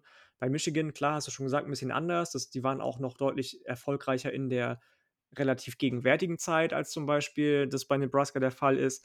Aber von einem One-and-Wonder würde ich erstmal auch nicht sprechen, nur weil in Anführungsstrichen Jim Harbour es endlich mal hinbekommen hat, gegen Ohio State zu gewinnen. Das erste Mal seit Ewigkeiten den Big Ten-Titel zu holen, sind sie jetzt kein One-Hit-Wonder, sondern eher ein aufgestandener Gigant, würde ich eher sagen. Ähm, klar verlierst du irgendwie Aiden Hutchinson, verlierst Ojabo, Dexton Hill, Hassan Haskins, die gehen alle in den oder die Draft und dann musst du erstmal gucken, wie du das Gerüst des Teams wieder aufbauen kannst. Mit Sicherheit werden auch der ein oder der andere O-Liner wie immer von Michigan in den Draft ja. oder die Draft gehen. Das ist schon schwer, aber ich glaube definitiv, dass die erstmal auf der Erfolgswelle schwimmen werden 2022, beziehungsweise Euphoriewelle zumindest. Und ähm, Jim Harbour sich genüsslich Zeit dabei lässt, zu überlegen, gehe ich mit Kate McNamara in die Zukunft, gehe ich mit JJ äh, McCarthy in die Zukunft. Ähm, alleine diesen Luxus zu haben, diese Entscheidung treffen zu können, ist schon Gold wert für die Wolverines, glaube ich. Es ist. Es wurde immer wieder darüber diskutiert, auch in anderen US-Podcasts, wo wo das Ceiling für Michigan ist. Ich bin mir da nicht so ganz sicher. Ich glaube aber trotz alledem, wenn jetzt alles richtig ist, man richtigen Coach, richtigen Staff, richtige Recruiting hat, ich glaube schon, dass das Ceiling noch da ist, dass man Ohio State zumindest regelmäßig challengen kann. Ich weiß nicht, ob das Ceiling vielleicht so knapp unter der Spitzengruppe ist, aber das heißt ja trotzdem noch, dass du mal in einem guten Jahr auch mal die Championship holen kannst. Ich glaube, dass Michigan da sein kann. Ich glaube trotzdem, dass sie da noch relativ weit von entfernt sind. Ähm, die müssen das jetzt bestätigen und den Punkt, den du angesprochen hast, der ist sehr, sehr wichtig. Sie, sie verlieren jetzt schon viele Spieler, ne? Und da musst du jetzt schon restocken. Sie haben natürlich auch Verletzte gehabt, Ronnie Bell zum Beispiel, der Wide Receiver, der wiederkommt. Ähm, also das ist ja, also ich, ich würde es jetzt nicht für sicher nehmen. Also es ist jetzt nicht die Situation, wo du sagst, oh, okay, cool, jetzt waren sie gut und nächstes Jahr haben sie alle Grundlagen, um einfach wieder genauso gut zu sein. Das glaube ich irgendwo auch noch nicht. Nicht safe, aber es kann halt auch wirklich, wenn offensiv ein paar Spieler noch einen nächsten Schritt machen, hast ja auch jemand wie Black Corum oder so, ähm, dann kannst du auch weiterhin wirklich sehr, sehr relevant bleiben. Da, da bin ich schon dabei. Und das Schedule sieht nächstes Jahr, ähm, also eigentlich ist es auch schon ein bisschen, ein bisschen frech, was die da machen. Oder ein bisschen langweilig auch, aber die spielen halt in den ersten drei Spielen gegen Colorado State, Hawaii und Yukon. What? Also, das habe ich ja noch gar nicht gesehen. also, das ist schon. Äh, und danach ist halt alles Big Ten. Ähm, sie spielen dann bei Ohio State nächstes Jahr wieder. Ähm, Colorado State, State, erster Loss confirmed für Michigan. Jay Novell, neuer Head Coach mit Clay Millen. Erster Loss für Michigan. Äh, ja, also es ist irgendwie nicht so ein spannender Start, aber es kann natürlich trotzdem nee. sein, dass du mit so einem Schedule klar, du spielst ja, danach hast du Maryland und danach spielst du bei Iowa, ne? Aber Iowa muss man mal abwarten. Aber es kann sein, dass du dann da zu Penn State gehst und da irgendwie 5 von 0 stehst. Das ist natürlich mit so einem Schedule nicht so unrealistisch. Ja, ja, aber muss auch nichts heißen. Wir haben schon genug Teams gesehen, die mit 5 0 in die Saison gegangen sind und dann richtig abgeschissen haben. Nächstes Thema, was dabei nicht ganz unwichtig ist, und da haben wir auch eine, eine Nachricht bekommen auf Twitter, ähm, ob wir dazu nicht mal was sagen können im Podcast, ähm, auch mal ein bisschen unbiased, äh, hieß es, äh, wo, wo hat er das geschrieben? Ach, jetzt weiß ich, jetzt sehe ich es hier gerade nicht. Äh, genau, aber habe in den letzten Jahren habe ich wenig Positives über Michigan, gehör, Michigan gehört, was auch an meinem College Football Podcaster des Vertrauens liegen könnte. Ähm, ja, äh, sorry. Ähm, aber es gibt ja sehr, sehr valide Gerüchte, dass Jim Harbour sich überlegt, in die NFL zu gehen. Ähm, da scheint es großes Interesse zu geben. Äh, und ja, am Ende war er in der NFL sehr gut. Bei den Niners ging es irgendwann zu Ende, weil es ja auch zwischenmenschliche Probleme mit GM und Co. gab. Ähm, aber er hatte viel Erfolg bei den Niners. Ähm, aber ich tue mich da irgendwie schwer mit. Also ich fände es erstens ziemlich verrückt, wenn er das sein Alma Mater Michigan jetzt nach dem Jahr, wo es jetzt endlich gut läuft, dann jetzt verlässt. Äh, natürlich kann es sein, dass er da in der NFL deutlich mehr Geld verdient. Ähm, aber das wäre natürlich, boah, weiß ich nicht. Also ich würde es echt verrückt finden. Also ich glaube also, nicht, dass er dieses Jahr geht, aber ich kann mir schon vorstellen, dass er seine Zeit nicht unendlich lang sieht bei Michigan. Jetzt, also dieses Jahr wäre natürlich jetzt, ich habe das hier gerade ja auch nochmal geschrieben, dass ich gar nicht mitbekommen habe, dass so am Black Monday erstmal drei Headcoaches gefeuert wurden mit Vic Fangio, Brian Flores, womit ich nicht gerechnet habe. Also null obwohl die Saison ja richtig kacke gestartet ist. Sie ist richtig geil zu Ende gegangen für Miami. Ähm, und äh, äh, äh der Head Coach von den Vikings, ne? Den habe ich schon genannt. Ist, so, ist nicht, ja, Mike ähm, Zimmer auch zum Beispiel. Ja. Mike Zimmer, Aber genau, auch, ja auch gefeuert. Glaube ich. Also. Weiß ich gar nicht so genau. Ähm, auf jeden Fall, na klar, sind jetzt irgendwie drei Posten gerade offen. Aber ich glaube nicht, dass, dass er dieses Jahr den Schritt geht. Ich kann mir vorstellen, wie gesagt, dass er nochmal sagt, ich will nochmal irgendwie genau wie mein Bruder in der NFL Fuß zu fassen versuchen, weil es hat ja schon mal geklappt bei den 49ers und das wäre vielleicht nochmal so ein, so ein Ding für ihn. Ähm, aber dieses Jahr sehe ich da keine Gefahr eigentlich, beziehungsweise vor der kommenden Saison noch. Das wäre wild. Finde ich auch. Finde ich auch weiß ich, äh, weiß ich irgendwie noch nicht. Ich, ich, äh, irgendwas sträubt sich auch in mir. Ich weiß nicht, ob das wieder so gut funktioniert. Frag mich nicht warum.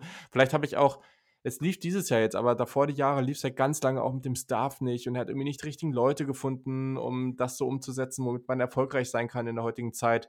Da wird eine Menge von abhängen, wenn er diesen Schritt macht, ob er das dann auch wirklich hinbekommt. Ähm, ich frage mich nicht warum. Ich weiß, gerade auch wenn jetzt ein reiner NFL-Fan daherkommt, der sagt, ja, okay, anscheinend war Michigan dieses Jahr gut und die Jahre davor ähm, in der NFL, die waren auch gut. Also, wo ist jetzt das Problem? Kann ich verstehen, die Sichtweise. Das ist jetzt auch relativ subjektiv, oder es ist komplett subjektiv und einfach so ein Bauchgefühl, aber ich, ich weiß nicht, ob das wieder so wird. Ähm, ja, mehr kann ich dazu auch gar nicht sagen. Nee, Tito. So, und dann hat der gute Schabdi, den du eben, der Basti, den du eben schon angesprochen hast, ähm, unser Michigan State-Fan, auch nochmal gefragt: Freshman of the Year. Ähm, ich ich fand es ganz schwer, da einen, oder ich habe einen genommen. Ähm, wen hast du denn? Ich fand es auch schwer. Ich habe zwischen zweien geschwankt.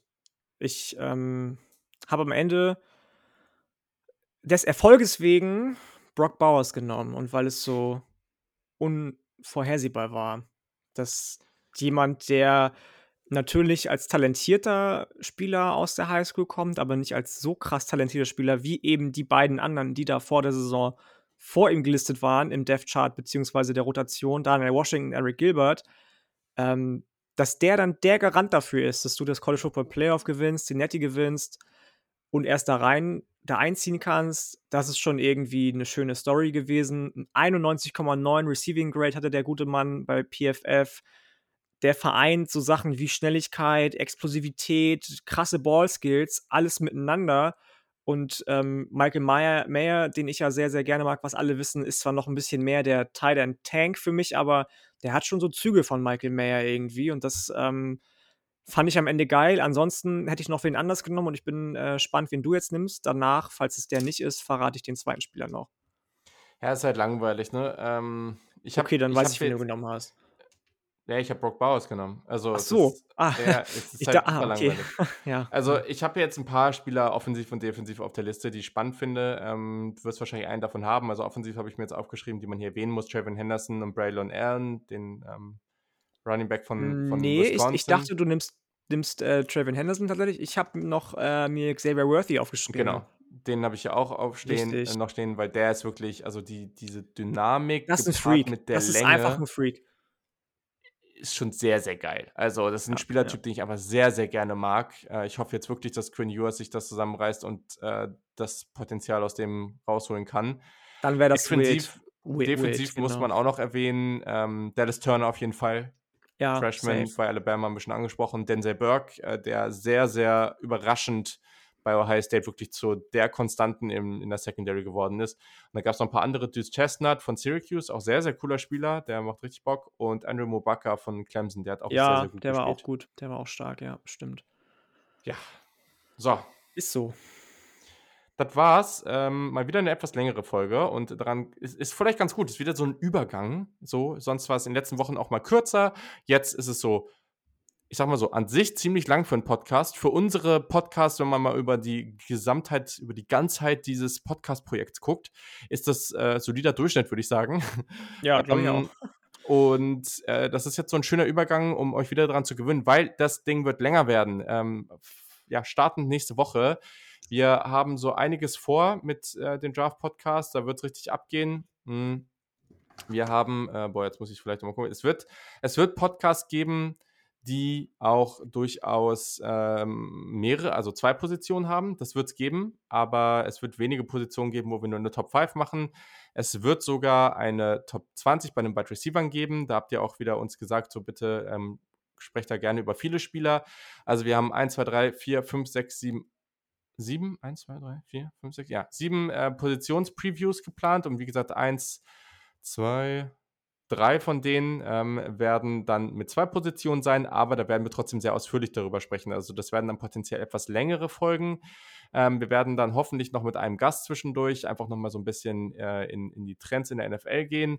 Und dann wird es natürlich vielleicht auch noch so ein Pre-Draft QA geben. Es wird noch einen Mock-Draft vorher geben. Ähm, und was noch wichtig ist zu sagen, ich weiß, das ist in den letzten Wochen eh nicht so konstant gewesen, aber eigentlich haben wir ja mal gesagt, dass wir mehr so am Anfang der Woche aufnehmen.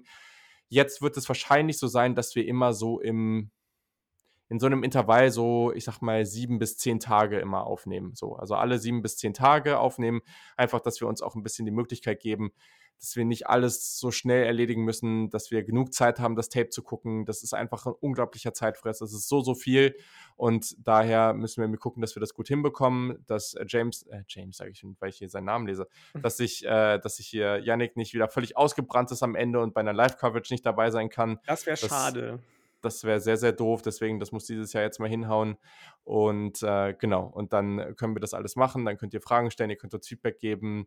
Und äh, genau, wenn ihr richtig nah dran sein wollt und ja, das cool findet, was wir machen und sagt so, okay, ich will euch gerade jetzt auch in der Draft-Season supporten, ihr könnt das ja auch monatlich, auf monatlicher Basis machen, freuen wir uns, wenn ihr als Supporter am Start seid. So, So, genau. genau. Cool. Also, das war es an dieser Stelle. Irgendwann nächste Woche kommen wir dann zurück äh, und dann gibt es die erste Draft-Preview. Teilt das gerne, erzählt allen Leuten davon, darüber freuen wir uns. Und äh, vor allem, am allerwichtigsten, bleibt gesund. Ich hoffe, das funktioniert alles und ihr und eure Families, Freunde und Co. seid nicht zu sehr von Corona betroffen. Und äh, genau, dann starten wir in eine hoffentlich erfolgreiche, gesunde und richtig, richtig, richtig nice Draft-Season. Hast du noch Macht's was, gut, Leute. Bis dann. Nö, ich nicht. Ich nicht. Alles gut. Du hast alles gesagt. Bleibt gesund ist, glaube ich, das, was man am ehesten immer wieder sagen sollte. Haben wir jetzt die letzten zwei Jahre immer schon durch den Podcast am Ende durchgezogen, aber das ist das Wichtigste momentan. Sehr, sehr richtig. Also, habt eine gute Woche. Viel Spaß bei den NFL Playoffs. Werden wir sicherlich auch verfolgen. Mal gucken, wie es da so weitergeht. Und äh, bis zum nächsten Mal. Tschüssi. Ciao, bis dann.